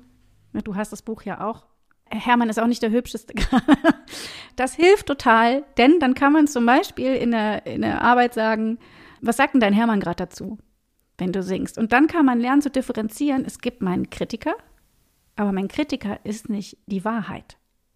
Also wenn der Kritiker sagt, Steffi, jetzt hast du aber gerade sehr wertend unterrichtet, nee, so, so differenziert spricht der Hermann nicht. Hermann sagt, da hast du aber gerade Scheiße unterrichtet. Ne, du bist echt ein schlechter Vocal Coach. Also für das Geld, da hätte ich aber mehr von dir erwartet. Das sagt Hermann. Und dann gibt es einen Teil von mir, der das, der das wieder neutralisiert oder der dann sagt, ah, Hermann, das bist du, der das spricht. Das ist interessant. Wenn ich mir die Situation angucke, äh, stimmt es, du warst ein bisschen wertender, als du sonst bist. Aber wenn du möchtest, kannst du das ja im nächsten Satz wieder ausgleichen. Du kannst jetzt zum Beispiel sagen, liebe XY, tut mir leid, das war gerade sehr wertend. Ich würde das gerne nochmal neutral, neutraler formulieren. Und dann kann ich handeln. Der ist auch immer so laut, ne? Also das finde ich, der ist lauter als alle anderen Stimmen. Also ich, ich finde tatsächlich, es gibt da ja noch eine ganze Menge anderer Figürchen, Rollen oder ähm, Stimmen, aber der Hermann macht die alle platt. Das ist einfach, finde ich, das Gemeine an dem, ne? Und mit dem aber ins Gespräch zu gehen, den so ein bisschen runterzuregeln und mit dem, äh, also erstmal sich anzuhören, was er zu sagen hat, zu überlegen, okay, wie würde ich es jetzt relativieren mit klarem Verstand? Und äh, ja, hat ja auch wieder aber was mit Innehalten reinhören, in mich selber hineinhören. Ne? Da sind wir im Prinzip wieder bei dem Thema. Es gibt auch noch ein Bild von Eckart Tolle. Kenne ich das? Eckart Tolle, wenn ihr ihn nicht kennt, einfach mal googeln, äh, alles anhören, was es gibt. Alles auf YouTube gucken, was es gibt. Sehr inspirierend. Und der, ähm, oder nicht er, aber im Buddhismus, glaube ich, spricht man da auch von anderen Ideen, anderen Philosophien von einem Monkey Mind. Das ist ein Begriff. So ein kleines Äffchen, ne? Genau, da, da stellt man sich dieses Äffchen mit diesen äh, Schellen vor. Ne? Das, dieses Duracell-Häschen zum Beispiel auch. Ja, so ein Affe, der die ganze Zeit so ein Störgeräusch in deinen Kopf setzt und du überhaupt nicht mehr richtig mitbekommst. Was denke ich denn? Was, was, was will ich denn? Was ist denn mein Bedürfnis? Und ich glaube, da geht es darum, dass man das Monkey Mind, dass man wahrnimmt, dass das Monkey Mind oder Hermann in dem Fall oder wie wir den auch immer nennen wollen, Hubert, geil, dass das ein Mann ist übrigens, dass wir dieses, diese Stimme, dass wir die differenzieren können, das bin nicht ich. Das ist, glaube ich, ein wichtiger Punkt. Das heißt, wenn ihr, wenn ihr sowas hört, dass man dann sagen kann, das bin nicht ich, das ist Hermann, das ist mein Monkey Mind. Mein Monkey Mind und Hermann wollen immer gefüttert werden. Und wenn man dann einfach in dem Moment sagt, ich habe dich gehört und jetzt darfst du gehen oder jetzt darfst du dich zur Seite stellen, denn tatsächlich möchte ich gerade an mir arbeiten, ist gut, dass ich dich höre, aber jetzt gehe ich einen Schritt weiter, dann kommt man weiter. Ja, von Petra Bock aus Berlin kenne ich äh, noch die Bücher, über die haben wir auch schon gesprochen. Mindfuck ist im Prinzip nur ein anderer Begriff, auch wieder für diese Thematik. Ähm, also wenn euch das lieber ist, ne, Mindfuck, ich stelle mir dann manchmal so, so einen Mülleimer vor, wo dieser ganze Mindfuck reinkommt. Riesige Tonne, da klopp ich, klopp ich drauf rum und hau das da rein. Ja, und ich finde tatsächlich, dass es egal ist, in welcher Phase vielleicht auch des Berufslebens man steht. Das fällt mir gerade so auf. Egal, ob ich jetzt äh, noch im Studium, in der Ausbildung bin, auch da gibt es schon Hermanns, die sagen, oh, ich bin nicht gut genug vorbereitet für meine Prüfung in Neuro. Ähm, oh Gott, bei dieser praktischen Prüfung in Stimme, ich habe ja keine schöne Stimme und die anderen können ja alle viel besser. Sei es als Berufsanfängerin zu sagen, ah, alle in der Praxis sind ja schon viel, viel länger da, viel besser als ich. Oder eben auch als alter Hase, sage ich mal, ähm, auch da ja, sind wir ja nicht davor äh, gewappnet, denn dann kommt auch wieder der Hermann mit seinem Perfektionismus, der sagt, also mit 15 Jahren Berufserfahrung, da hätte ich mehr erwartet. Ja, also für alle Phasen der Berufsleiter, sag ich mal, auch echt wichtiges Thema. Voll. Und es macht halt mehr Bock. Also das, das Leben ich bin jetzt mal ein bisschen total überpathetisch. Das Leben, äh, die Liebe und alle Beziehungen um uns rum machen äh, und auch die Arbeit, ne, weil mein Gegenüber, mit dem ich arbeite, ist ja auch, da bin ich in Beziehung, macht mehr Bock, je klarer ich differenziert bekomme, was ist gerade Hermann, was ist gerade mein Mindfuck, was ist mein Päckchen, was ist mein Thema, was ist meine Emotion, was ist dein Mindfuck, was ist dein Hermann, weil dann distanzieren wir uns und verbinden uns. Also ne, es passiert, passiert gleichzeitig so ein, ein bisschen weiter weggehen, sich das Bild mal von weiter weg angucken und dadurch viel mehr erkennen, und dadurch viel mehr Nähe empfinden.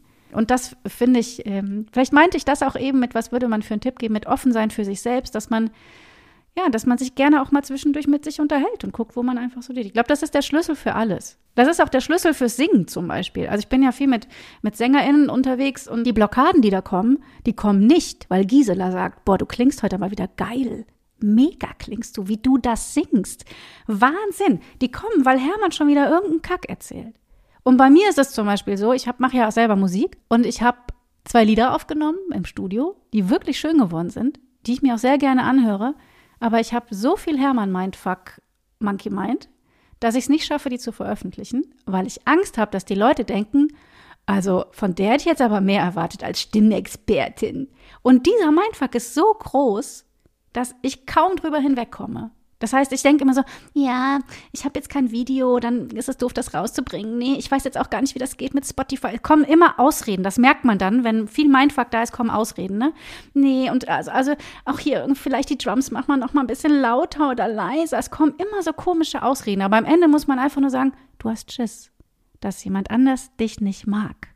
Das ist die Quintessenz. Du hast Schiss, dass jemand anders dich nicht mag. Und wenn man es dann schafft zu sagen, aber ist das wirklich mein Maßstab? Oder ging es darum, dass ich Musik mache und Spaß habe?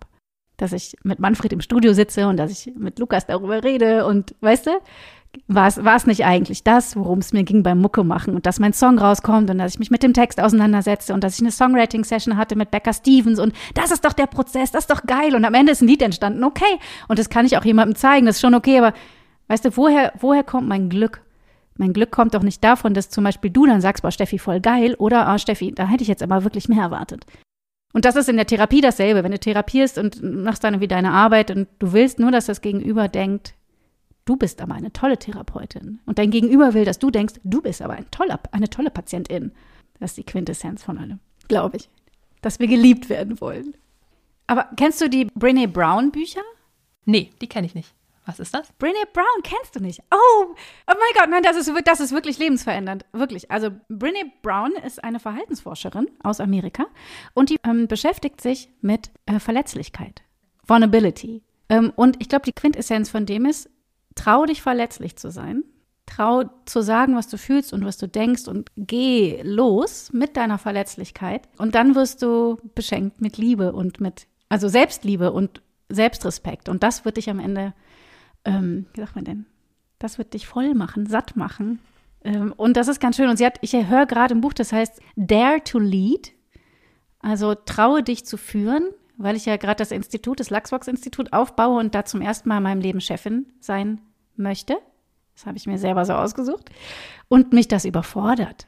Oh, das, weil als Chefin soll man auf alle Fragen eine Antwort haben und für jedes Problem eine Lösung. Sagt mein Hermann so, dass das so sein muss. Äh, und ich merke, dass ich die nicht habe, dass ich nicht die ganzen Lösungen habe. Und ähm, dann habe ich mir dieses Buch angehört und da kommen im Sekundentakt kommen Zitate und Sätze, die mich total inspirieren und die mich raushauen. Und eins ist von ähm, Theodore Roosevelt. Das kann ich jetzt nicht komplett, ich hätte es jetzt vorbereiten müssen, komplett ähm, zitieren, aber es heißt The Man in the Arena. Der Mann in der Arena. Und darum geht es darum, dass es, dass es immer einen gibt, der da in der Arena gerade kämpft und blutet und schwitzt und Angst hat und seine Verletzlichkeit zeigt und, und sich sichtbar macht. Und drumherum alle sitzen und den kritisieren und wissen, wie der es besser zu machen hat und wissen, was da gerade falsch ist, was der macht. Also der Kritiker kriegt, ähm, oder man, man spricht dem Kritiker sehr viel Macht zu. Aber es geht um die Person, die in der Arena ist und schwitzt und sich dreckig macht und heult und kämpft und scheitert und riskiert. Und dass wir mehr der Man, the Man in the Arena sein sollten anstatt dem Kritiker zuzuhören, während wir noch da sitzen und denken, hm, ich könnte ja in die Arena gehen, aber wenn ich da reingehe, dann sieht mich ja jemand und dann könnte ich ja scheitern. Weil mein Leben ist ja so kurz und das, also ich, ich habe, glaube ich, ganz oft und deshalb auch die Sachen, wo wir am Anfang drüber geredet haben, ne? also unsere Lacroix-Methode, äh, Laxvox, was ich mache, die Übersetzung des Universal Voice Guides, alle Projekte, die ich so mache, unser Kinderbuch, da habe ich immer wieder an derselben Stelle festgesteckt, jetzt auch mit meiner Musik, nämlich mich in die Arena zu stellen. Und ich glaube, das ist so ein, das ist so ein machtvolles Bild, ja, dass nur wenn du in der Arena stehst und kämpfst und schwitzt und blutest und scheiterst und es nochmal riskierst, kannst du aber auch am Ende die glorreiche Gewinnerin sein. Nur dann. Die wirst, du wirst dein Glück, dein, dein, dein Leben, dein Feuer, du wirst es nicht kriegen auf den Rängen und wo du nur kritisierst. Da passiert nichts. Das sind die Scheißplätze. ja? Und dann gibt es ein anderes Zitat, das ist ganz kurz, das heißt einfach show up. Also komm, sei da. Zeig dich, sei da. So nur dann passiert was. Und immer wenn ich selber so mit mir rumkrebse und auch wenn ich in so depressiven Episoden stecke oder in so, wie soll ich das denn sagen? Manchmal ist, ist der, der Hermann so laut oder ist die Welt so schwer und so groß, dass ich mich nicht mehr bewegen kann. Innerlich, ne? Ich kann da nicht mehr denken, ich kann da nicht mehr vorwärts gehen, ich kann keine Texte schreiben, ich kann keine E-Mails mehr beantworten, ich will mit keinem mehr reden, ich beantworte keine WhatsApp, bin dann eigentlich nur noch für mein Kind da und alles andere wird ausgeschaltet. Und dann hilft es mir immer wieder zu sagen, so, okay, jetzt ist Zeit für Ruhe. Das gibst du dir jetzt, ein, zwei, drei Tage gönnst du dir das und dann show up. Und dann guck mal, was hat dich denn gerade so runtergemacht? Was war gerade so schwer? Nicht nur Show up und ich gehe drüber hinweg und sage jetzt so, jetzt leiste ich wieder, sondern was war es diesmal? Womit hast du dich selber überfordert? Wie hast du dich selber in diese Position gebracht? War es eine Beziehung zu einem Menschen? War es eine Beziehung auf der Arbeit? Das ist ja immer eine Beziehung. Ist es eine Pe Pe ähm, Beziehung in der Familie? Was davon hat dich gerade so überladen? Und am Ende komme ich immer bei Hermann raus.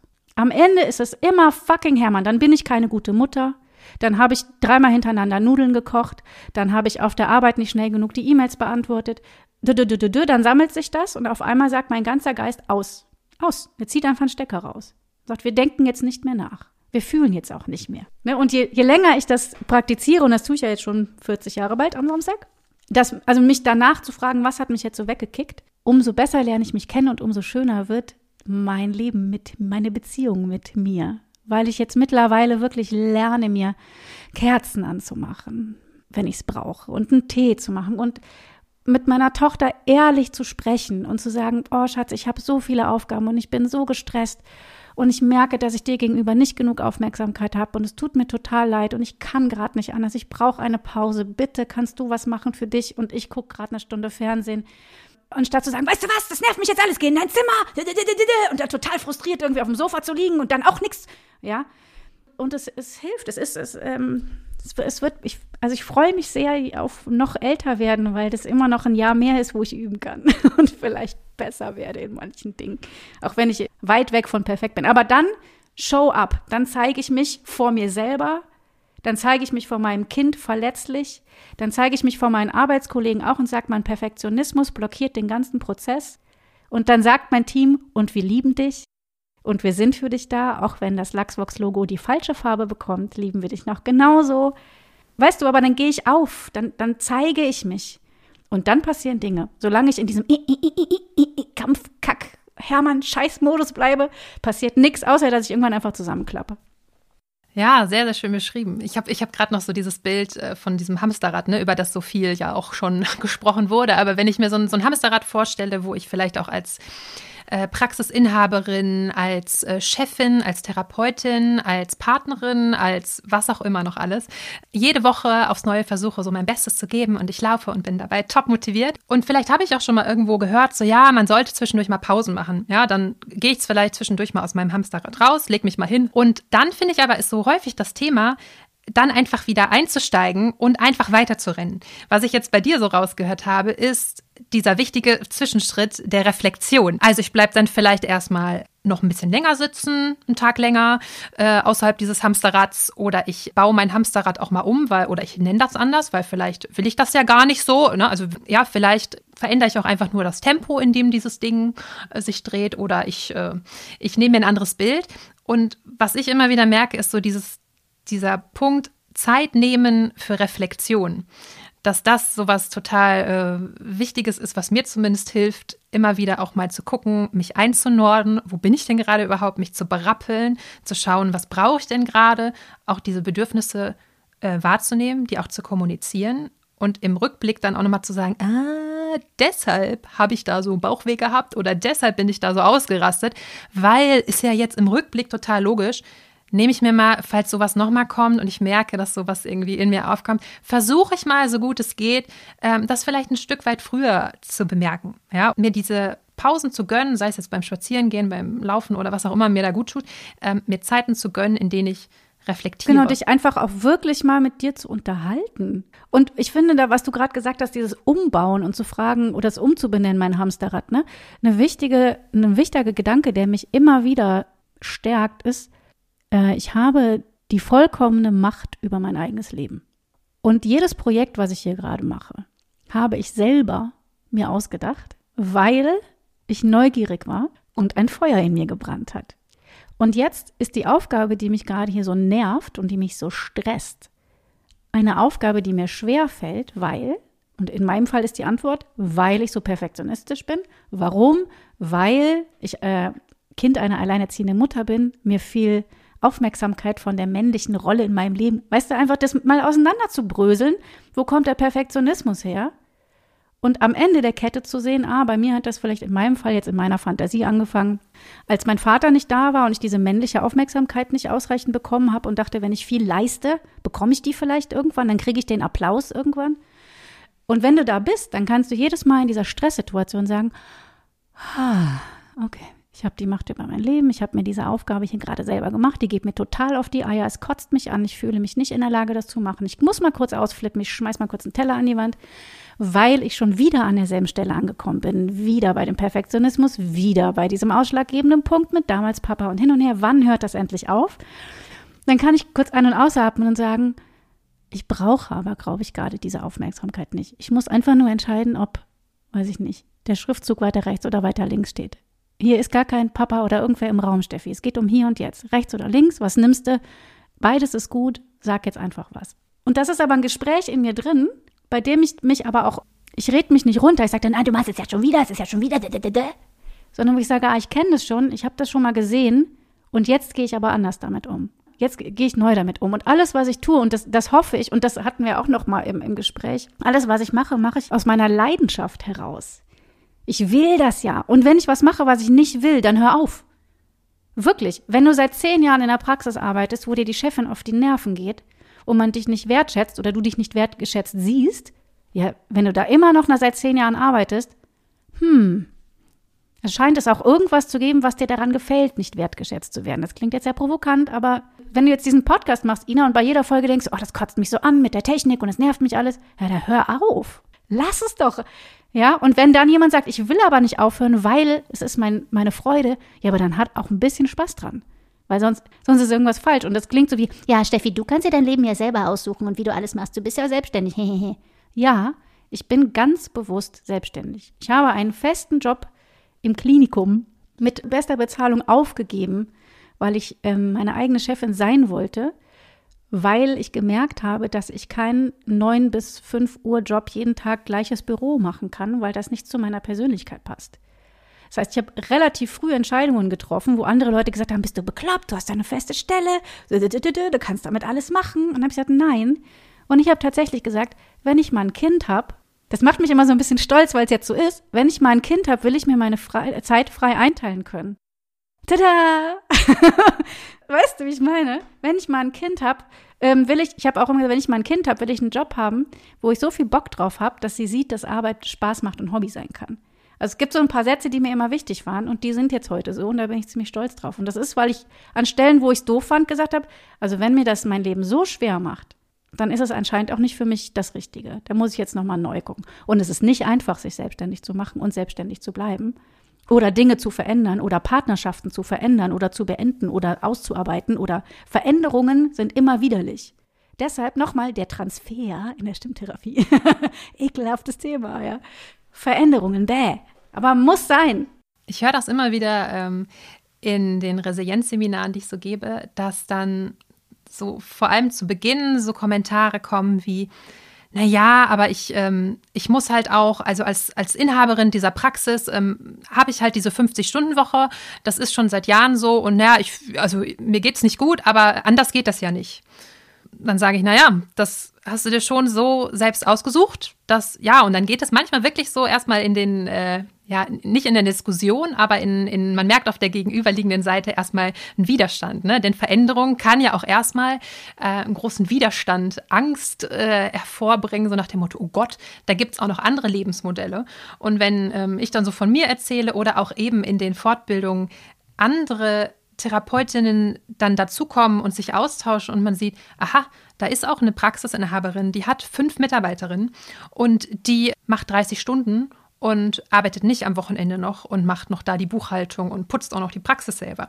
Ja, dann geht es natürlich schnell um Finanzen. Ja, das so wie, wie die das dann macht, kann ich mir das nicht leisten. Das kann man vielleicht in, äh, auf dem platten Land, aber nicht rund um München oder so. Ja, also ich lade da immer, und das können wir, kann ich jetzt vielleicht auch einfach mal so an die HörerInnen weitergeben, lade einfach nochmal dazu ein, wirklich zu überprüfen, was sind Dinge, die ihr wirklich nicht verändern könnt also ihr werdet zum Beispiel den Charakter äh, eurer Chefin oder eures Chefs nicht verändern können. Ja, da könnt ihr, vielleicht habt das auch, habt ihr vielleicht schon mehrere Jahre, Monate probiert.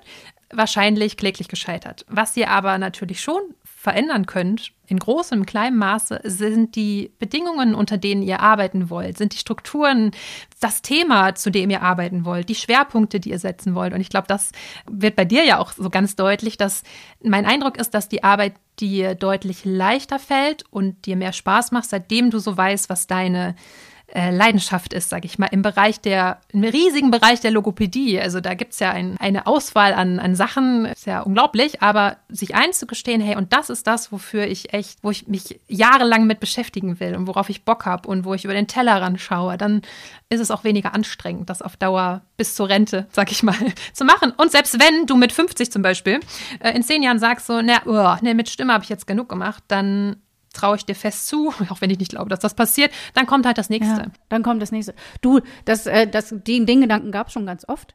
Ich würde gerne noch eine Heilpraktika-Ausbildung machen. ähm, ich würde auch gerne Schreinerin sein. Es gibt viele Dinge, die, die da noch offen sind. Ich schreibe auch noch einen Roman tatsächlich irgendwann.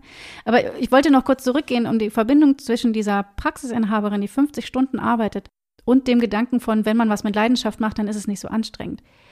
Die hat bestimmt irgendwann mal angefangen, das aus Leidenschaft zu machen. Weil sonst macht man sich ja nicht selbstständig. Ich hoffe zumindest, dass das so ist. So. Und dann muss es Dinge gegeben haben, die dazu führen, dass sie gedacht hat, dass sie so viel arbeiten muss, damit das Ding funktioniert. Und sie kann es sich vielleicht gerade gar nicht anders vorstellen, Aufgaben abzugeben.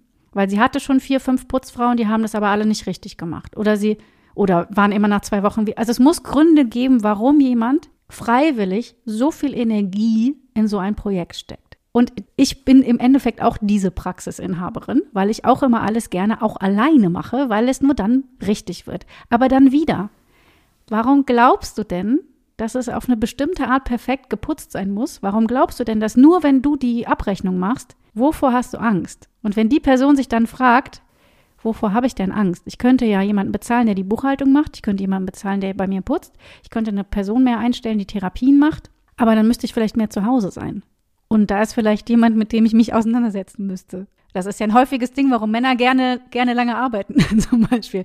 Ja, also wenn man da auf die Schliche kommt, dann löst sich das meist auch ganz gut, dass man sagt, okay, ich probiere es jetzt mal, wenn ich ein bisschen loslasse. Und dann merke ich am Ende vielleicht, dass ich gar keine Praxis haben will, sondern dass ich nur angestellt sein möchte und viel lieber in meiner Hobby, in meiner, in meiner Freizeit mit einem Hobby nachgehe und töpfer. Und dann auf einmal Pottery mache und dann auf einmal mich selbstständig mache mit Pottery, mit einem Online-Shop. I don't know dass das mit Lux Vox, also ne, dass das geklappt hat, dass das jetzt so viele Leute kennen. Ich bin mir immer noch fest davon überzeugt, dass das daran liegt, dass ich am Anfang so Feuer und Flamme war und einfach gesagt habe, nee, das ist so super, ich muss das jedem erzählen. Und am Anfang habe ich das alles umsonst gemacht, Ina. Ich habe für nichts Geld verloren. Ich habe am Anfang Schläuche verschenkt, weil ich dachte so, das muss jeder wissen. Ich war so, ja, ja, ja, ja, ja. Ja, und mittlerweile ist es halt, ne, gibt es Workshops, die voll sind. Das hat Thomas hat den wunderbaren Lachsworkshop. Äh, wir machen jetzt das Institut und das ist aber immer noch aus diesem, weißt du, dieser Aufregung geboren. Und ich glaube, wenn, wenn ihr jetzt zuhört und ihr sagt, ja, nee, das, was Steffi da erzählt oder was Ina da erzählt, das habe ich nicht, wenn ich an meine Arbeit denke. Nicht schlimm, aber vielleicht habt ihr das, wenn ihr an euer Hobby denkt oder an euer Kind oder an euren Mann oder an irgendwas anderes. Und dann, weißt du, dann ist man halt da glücklich und der Job ist einfach nur der Job. Das ist ja auch total legitim.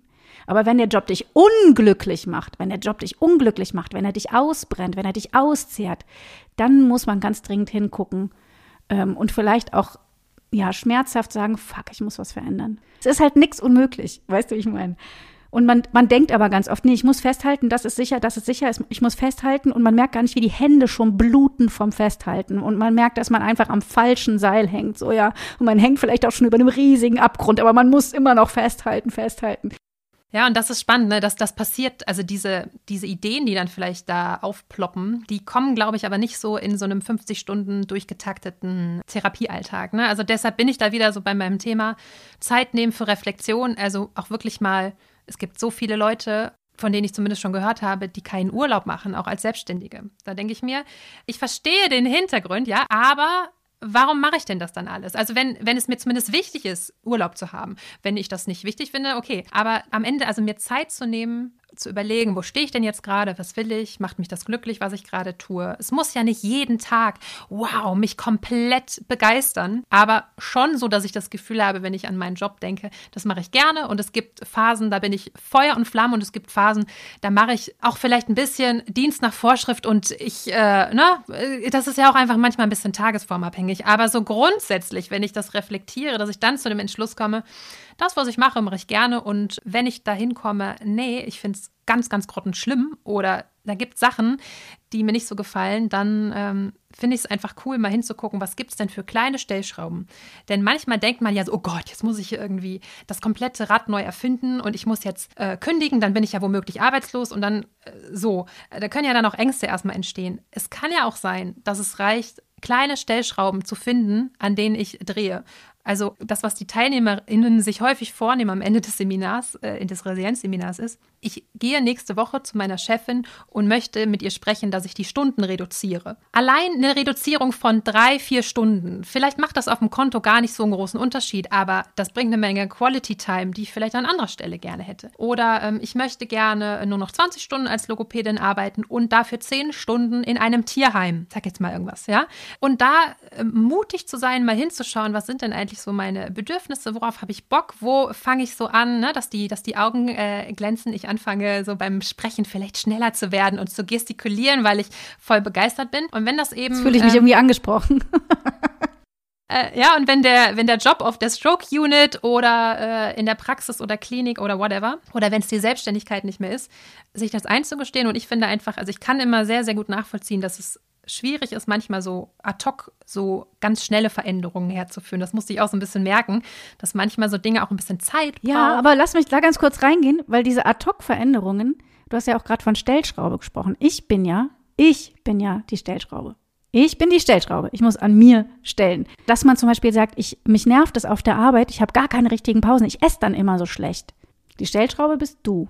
Wenn du dir leckere Sachen in deiner Handtasche machst, ein Butterbrot, Einmal Gürkchen, einmal Möhrchen, einmal Tomaten, einmal Nüsse, einmal Schokolade, ein Joghurt. Verstehst du? Also einfach kreativ werden und nicht sagen, ja, das geht, das geht nicht. Doch, das geht. Und es gibt diese kleinen Mini-Zeitfenster. Ich würde auch dazu einladen, mal zu schauen, kleine Mini-Inseln, würde ich das jetzt einfach mal nennen, ne, zu finden. Von dir weiß ich auch, dass du dir Gläser mit Wasser überall in deiner, in deiner Umgebung verteilst. Immer wenn du dran vorbeiläufst, dann äh, trinkst du mal einen Schluck. Ja, Thema Trinken für uns ja auch super wichtig. Predigen wir ja auch immer unseren äh, PatientInnen. Das ist tatsächlich auch ein Trick von meiner Oma. Also er muss ja die Credits einfach an meine Oma geben. Die hat, äh, weil sie auch im Alter mehr trinken musste, hat sie sich tatsächlich ins Badezimmer, ins Wohnzimmer, vor den Fernseher, überall, wo man so vorbeiläuft, in der Küche, äh, am Spülbecken, immer ein Glas Wasser hingestellt. Und äh, ich mache das auch. Ich muss zugeben, nicht jeden Tag, aber regelmäßig. Ich mache das auch mit Tee. Also ich habe immer eine Teekanne auf dem Schreibtisch und eine am Wohnzimmertisch.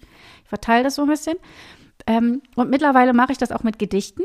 Also ich habe mir so zwei neue Gedichte, ich bin Gedichtfreundin, habe mir so Gedichtbänder geholt und wenn da so schöne drin sind, dann lege ich mir die so offen irgendwo hin, wo ich, also zum Beispiel, man geht halt zwei, drei, vier, fünf Mal pinkeln am Tag. Das Badezimmer ist ein super Ort für Pause.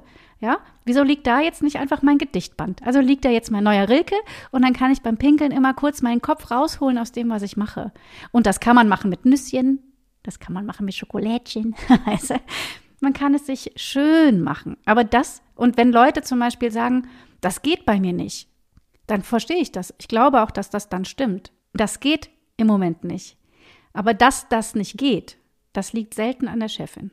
Es, es liegt doch meistens daran, dass ich das noch gar nicht versucht habe, liebevoll kleinschrittig zu ändern, sondern ich habe immer gedacht, ja, aber zum Beispiel meine Mama hat lange in einem Kindergarten gearbeitet, wo eine ganz schlechte Dynamik drin war. Und dann hat meine Mama mir immer darüber erzählt, wie schlecht die Dynamik ist. Und dann habe ich gesagt, hör doch mal auf, darüber zu reden. Und dann hat sie gesagt, ja, aber irgendwo muss ich es doch rauslassen. Ich so, ja, aber in dem Moment, wo du darüber redest, wie schlecht es ist, bleibt es ja schlecht. Also don't do the shit talk. Fang doch mal an zu sagen, hey, wenn ich heute auf die Arbeit gehe, läster ich nicht mit meiner Kollegin. Ich rede heute nicht schlecht. Also hör auf, den Shit-Talk zu machen, dich darüber aufzuregen bei jeder Freundin. Ja, und die ganze Zeit zu erzählen, es geht nicht, das geht nicht, das geht nicht, weil damit manifestierst du das und dann geht es auch wirklich nicht. Es geht darum, dass du in dir drin sagst, das geht. Das geht. Ich kann das verändern. Ich kann das ganz mini, mini verändern. Heute kaufe ich mir die Blumen, die ich schön finde, und stelle mir die auf den Tisch. Und wenn ich die angucke, mache ich 30 Sekunden Pause. Und wenn, wenn meine Chefin mich dann wieder unter Druck setzt oder mich irgendwas nervt, dann mache ich nicht danach wieder mit meiner Kollegin Lester, Lester, Lester, Lester, Lester, Lester, kein Shit-Talk, sondern ich sage einfach, okay, ich habe mir bewusst ausgesucht, hier zu arbeiten. Ich habe nicht vor, hier zu kündigen. Das ist meine Chefin. Weiter geht's. Das heißt, ein Stück weit äh, Akzeptanz auch der Situation und die so zu nehmen, wie sie ist. Das, das Beste in dem Sinne so ein bisschen rauszumachen, zu gucken, dass du es dir so nett und angenehm wie möglich also machst. Also auf jeden Fall nicht, nicht mein Leben nicht schlechter machen. Das, das ist ja totaler Quatsch. Ja. Ich finde, dazu passt ein Zitat, weil du hast gerade Shit Talk genannt, von einem systemisch lösungsorientierten Coach Steve DeShazer. Ich packe euch übrigens alle diese Sachen in die Show Notes. Ja, wir haben schon über so viele Bücher geredet. Ich packe das alles da rein, dann könnt ihr das alles nachlesen. Also Steve DeShazer sagt, Problem Talk creates problems, Solution Talk create solutions. Also wenn ich nur über Probleme rede, äh, finde ich immer noch mehr Probleme. Ja, das ist dieses Auskotzen bei der Freundin, und die Chefin war wieder so und ah, die Patienten in dieser Praxis, äh, das Klientel da ist ja zum Kotzen. Hm, hm, hm. Er sagt im Prinzip, je mehr ich darüber rede, desto mehr manifestiere ich das Problem und ich werde auf jeden Fall aus diesem Problem Talk nicht in eine Lösung kommen. Wenn ich jetzt ähm, auch gar keine Lösung will, ja, ob es mir vielleicht auch angenehm ist, mich ständig darüber auszukotzen, weil das bringt mir ja auch eine gewisse Aufmerksamkeit. Du sagst das immer so ein bisschen suffisant, Ina, aber die Leute, das ist für die ja wirklich schwer. Diese Sicht, die wir da drauf haben, die haben die ja gar nicht. Die sehen ja gar nicht, wow, es könnte auch leichter sein. Weil für die ist es ja gerade wirklich schwer. Also meine Zeit im Klinikum irgendwann war wirklich schwer. Wegen mir, weißt du, wegen mir, weil, weil ich da nicht, weil ich mich da nicht gefunden habe, weil das nicht mein Ort war. Weil, also ich will damit nur sagen, wenn das jemand hört und sagt, ja, ihr macht euch darüber lustig oder ihr seid suffisant, das ist, ne, also es ist wirklich so, dass es wirklich schwer ist, eine andere Perspektive einzunehmen, wenn man so tief in so einer schwierigen Situation ist. Und da ist da sind ja immer so viele ähm, Variablen dran. Also daran, was, welche Entscheidung ich treffe, hängt vielleicht mein Mann, hängt mein Kind, hängt, I don't know. Manchmal kann man als Mutter, wenn man Vollzeit arbeitet, äh, kann man keine halbe Stunde Verschiebung irgendwo reinbringen, weil man sagt, ich gönne mir jetzt eine halbe Stunde pennen. Das geht nicht, weil das Kind muss vom Kindergarten abgeholt werden und der zweite muss zum Fußball. Und oh, jetzt in Corona-Times noch schlimmer. Also wenn ich jetzt hier sage, ich habe noch eine Klientin mehr, dann sagt Marie schon, äh, ich habe Hunger, es ist zwei Uhr, ich brauche aber um 1 Uhr mittags. Also es ist wirklich schwer, das will ich nochmal sagen, ne? dass, es, dass wir das auch sehen. Und, und also es ist nicht so, dass man sagt, ah, die macht, die denkt nur, es wäre so schwer und die könnte es doch so leicht machen, wenn sie ein paar Schokolinsen isst. das meine ich nicht, ne? Meine ich auch nicht. Nee. Ich muss tatsächlich gerade dran denken, dass so zum Thema schwer und wie, wie anstrengend das vielleicht auch ist, ne? so diese Reflexion überhaupt auch stattfinden zu lassen. Nachdem ich, also ich habe ja studiert, habe dann zwei Jahre in Köln gelebt, habe da auch ähm, gearbeitet in der Praxis in der Nähe von Köln. Und dann wollte ich aber wieder zurück in meine Heimat, also nach Dortmund und bin dann dahin gezogen und habe einen Job angefangen.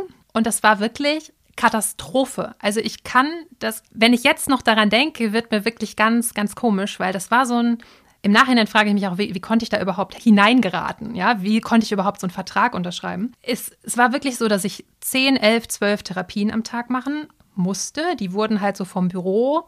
Da gab es so zwei sehr nette Damen, die haben das, also die waren wirklich nett, äh, die wurden dafür bezahlt, dass sie halt unsere Therapiepläne vollballern. Da gab es glaube ich, 30 Minuten Pause mittags und ich war, musste da noch Hausbesuche machen. Ich musste am Wochenende so Bereitschaftsdienste in so einem Krankenhaus machen auf einer Stroke Unit.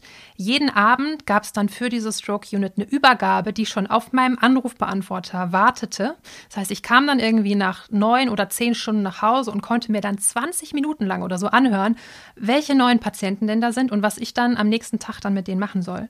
Also innerhalb kürzester Zeit hatte ich mich so runtergewirtschaftet, und das meine ich jetzt nicht finanziell, sondern äh, körperlich, psychisch, dass ich irgendwann nicht mehr konnte. Das fand ich so krass innerhalb kürzester Zeit. Also das waren, ich glaube, wir reden davon drei Monaten. Ja, also das ist wirklich eine so kurze Zeit gewesen, die aber so nichts zu meiner Person, zu meinen Werten, zu, zu allem, auch zu meiner, auch zu meiner Konstitution. Also das, ne, ähm, ich will das alles nicht nur auf, auf die Stelle schieben, aber das war äh, krass. Und da denke ich auch jetzt immer noch mal wieder dran zurück, wenn ich so Stories höre und denke so, ja, das kann halt auch echt ganz schnell äh, passieren. Und dann habe ich einfach mit den Jahren gelernt und mich eingelesen und mich interessiert. Und da hilft mir dann meine Neugierde, neue Dinge zu, zu lernen und so. Und aber so zugeflogen ist mir das auch nicht. Also das war harte Arbeit und einige Tränen vergossen und äh, einige, keine Ahnung, Krisen später. Äh, ja, das, da bin ich halt reingeraten und ich habe mich halt damals dafür entschieden, okay. Aber habe dann witzigerweise ähm, halt die Praxis gegründet. Ne? Das kam dann so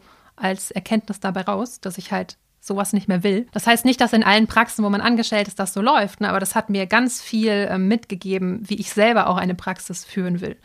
Thema Perspektivwechsel. Ne? So, ich habe selber mal am eigenen Leibe gespürt, wie das ist als Angestellte. Ich sage jetzt mal, ausgebeutet zu werden. Es gab auch keine Teambesprechungen und all sowas. Ne? Also null Austausch. Ja, ich meine, wenn du, wenn du Chefin bist und du guckst dir das mal an, wir verdienen wenig, sehr, sehr wenig Geld. Äh, und wenn du dann oben sitzt, musst du natürlich gucken, dass der Laden läuft. Und dann ist nur die Zeit, in der die TherapeutInnen arbeiten, Zeit, in der du Geld verdienst. Das heißt, wo die Pause machen und Berichte schreiben, verdienst du kein Geld mit der Praxis. Ähm, und da an sich ist strukturell das Problem schon. Dadurch entsteht das, dass die Chefin da oben 50 Stunden arbeitet und du da deine 13, 14 Therapien machst. Also es ist ja auch ein strukturelles Problem, was einfach dazu führt, dass viele in so einen Burnout kommen und dass die Chefin immer gestresst ist und dass die Angestellte immer angepisst ist. Das ist, das kommt ja auch daher.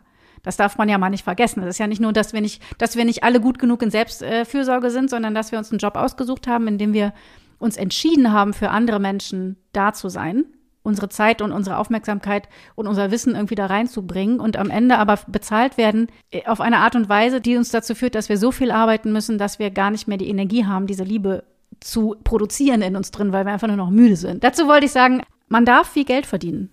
Also man darf auch sagen, ich möchte gerne mehr Geld verdienen. Also ich bin bei meinem Stundensatz jetzt in so einem normalen Bereich. Ich könnte auch noch mehr nehmen, aber das hat mich auch viel Zeit gekostet zu sagen, ich darf viel Geld nehmen.